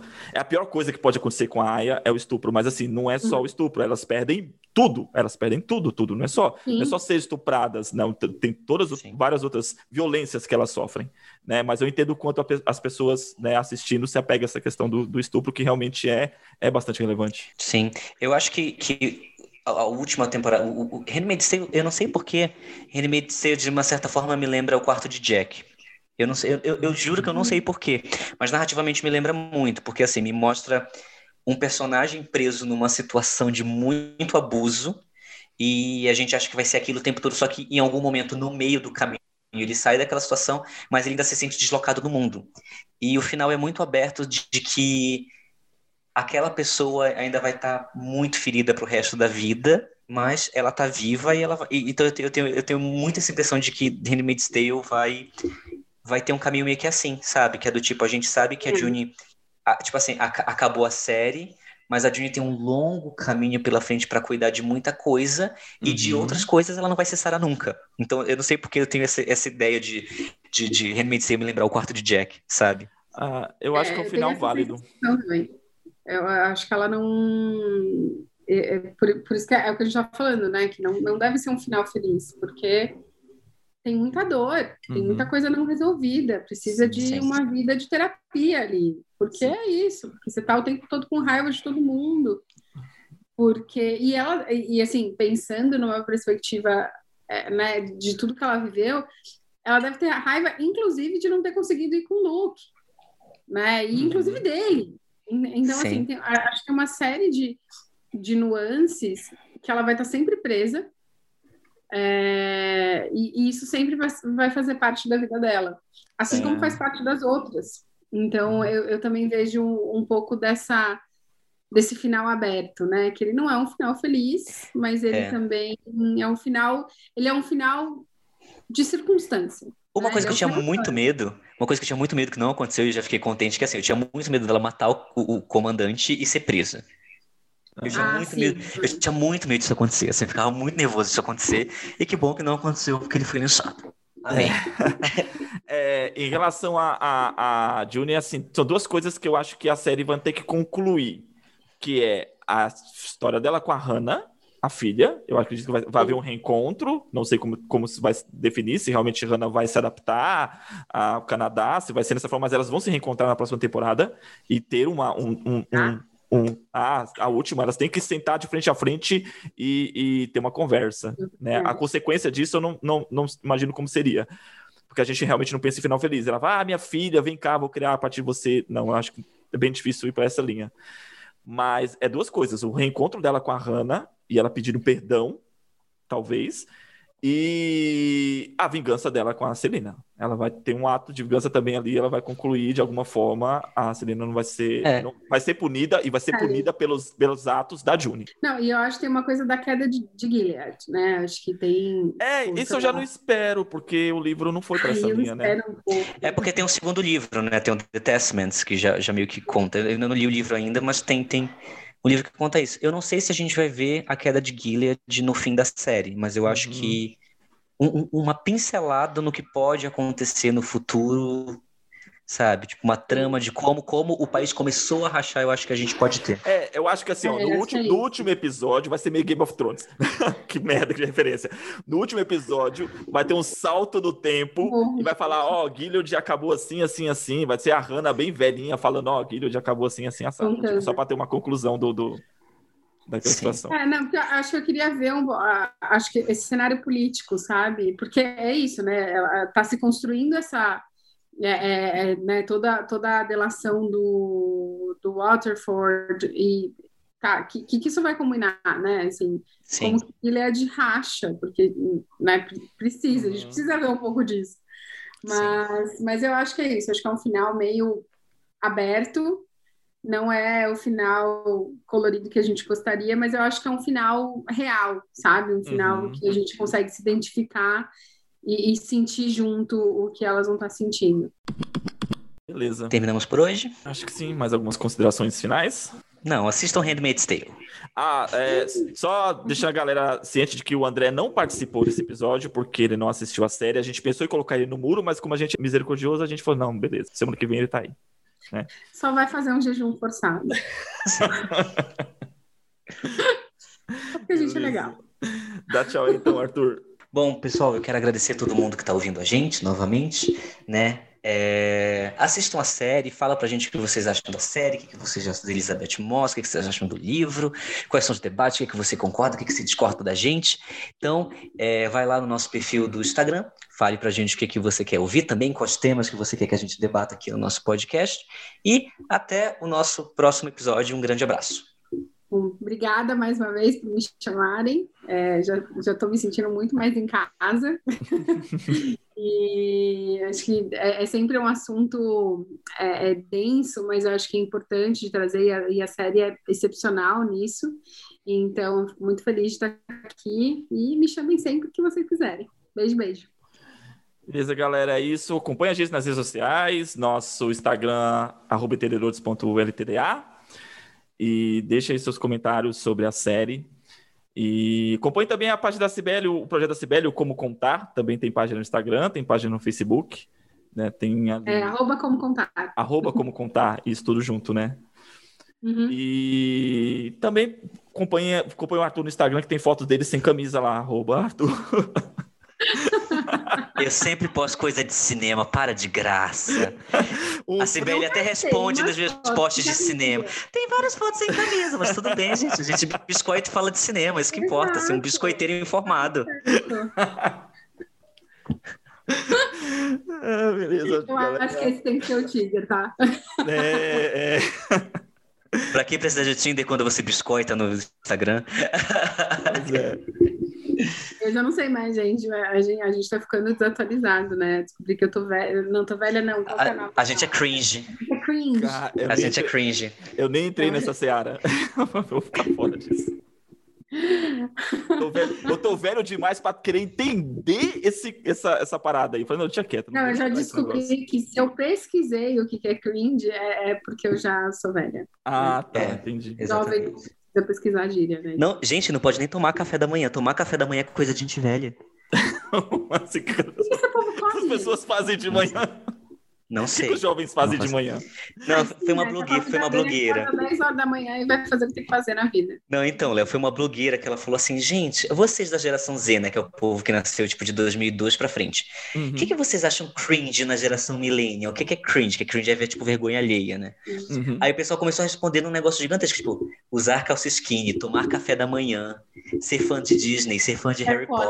Potter Você. Ah, eles postaram um monte de coisa, assim, tipo, Sim, mas tomar sim. café da manhã foi o auge. Tem noção. Vou falar café da manhã, gente. Eu vou comer na coxinha. O melhor, me- o melhor meme que eu vi foi. É, crin- cringe o caralho, pelo menos o meu ensino médio foi presencial.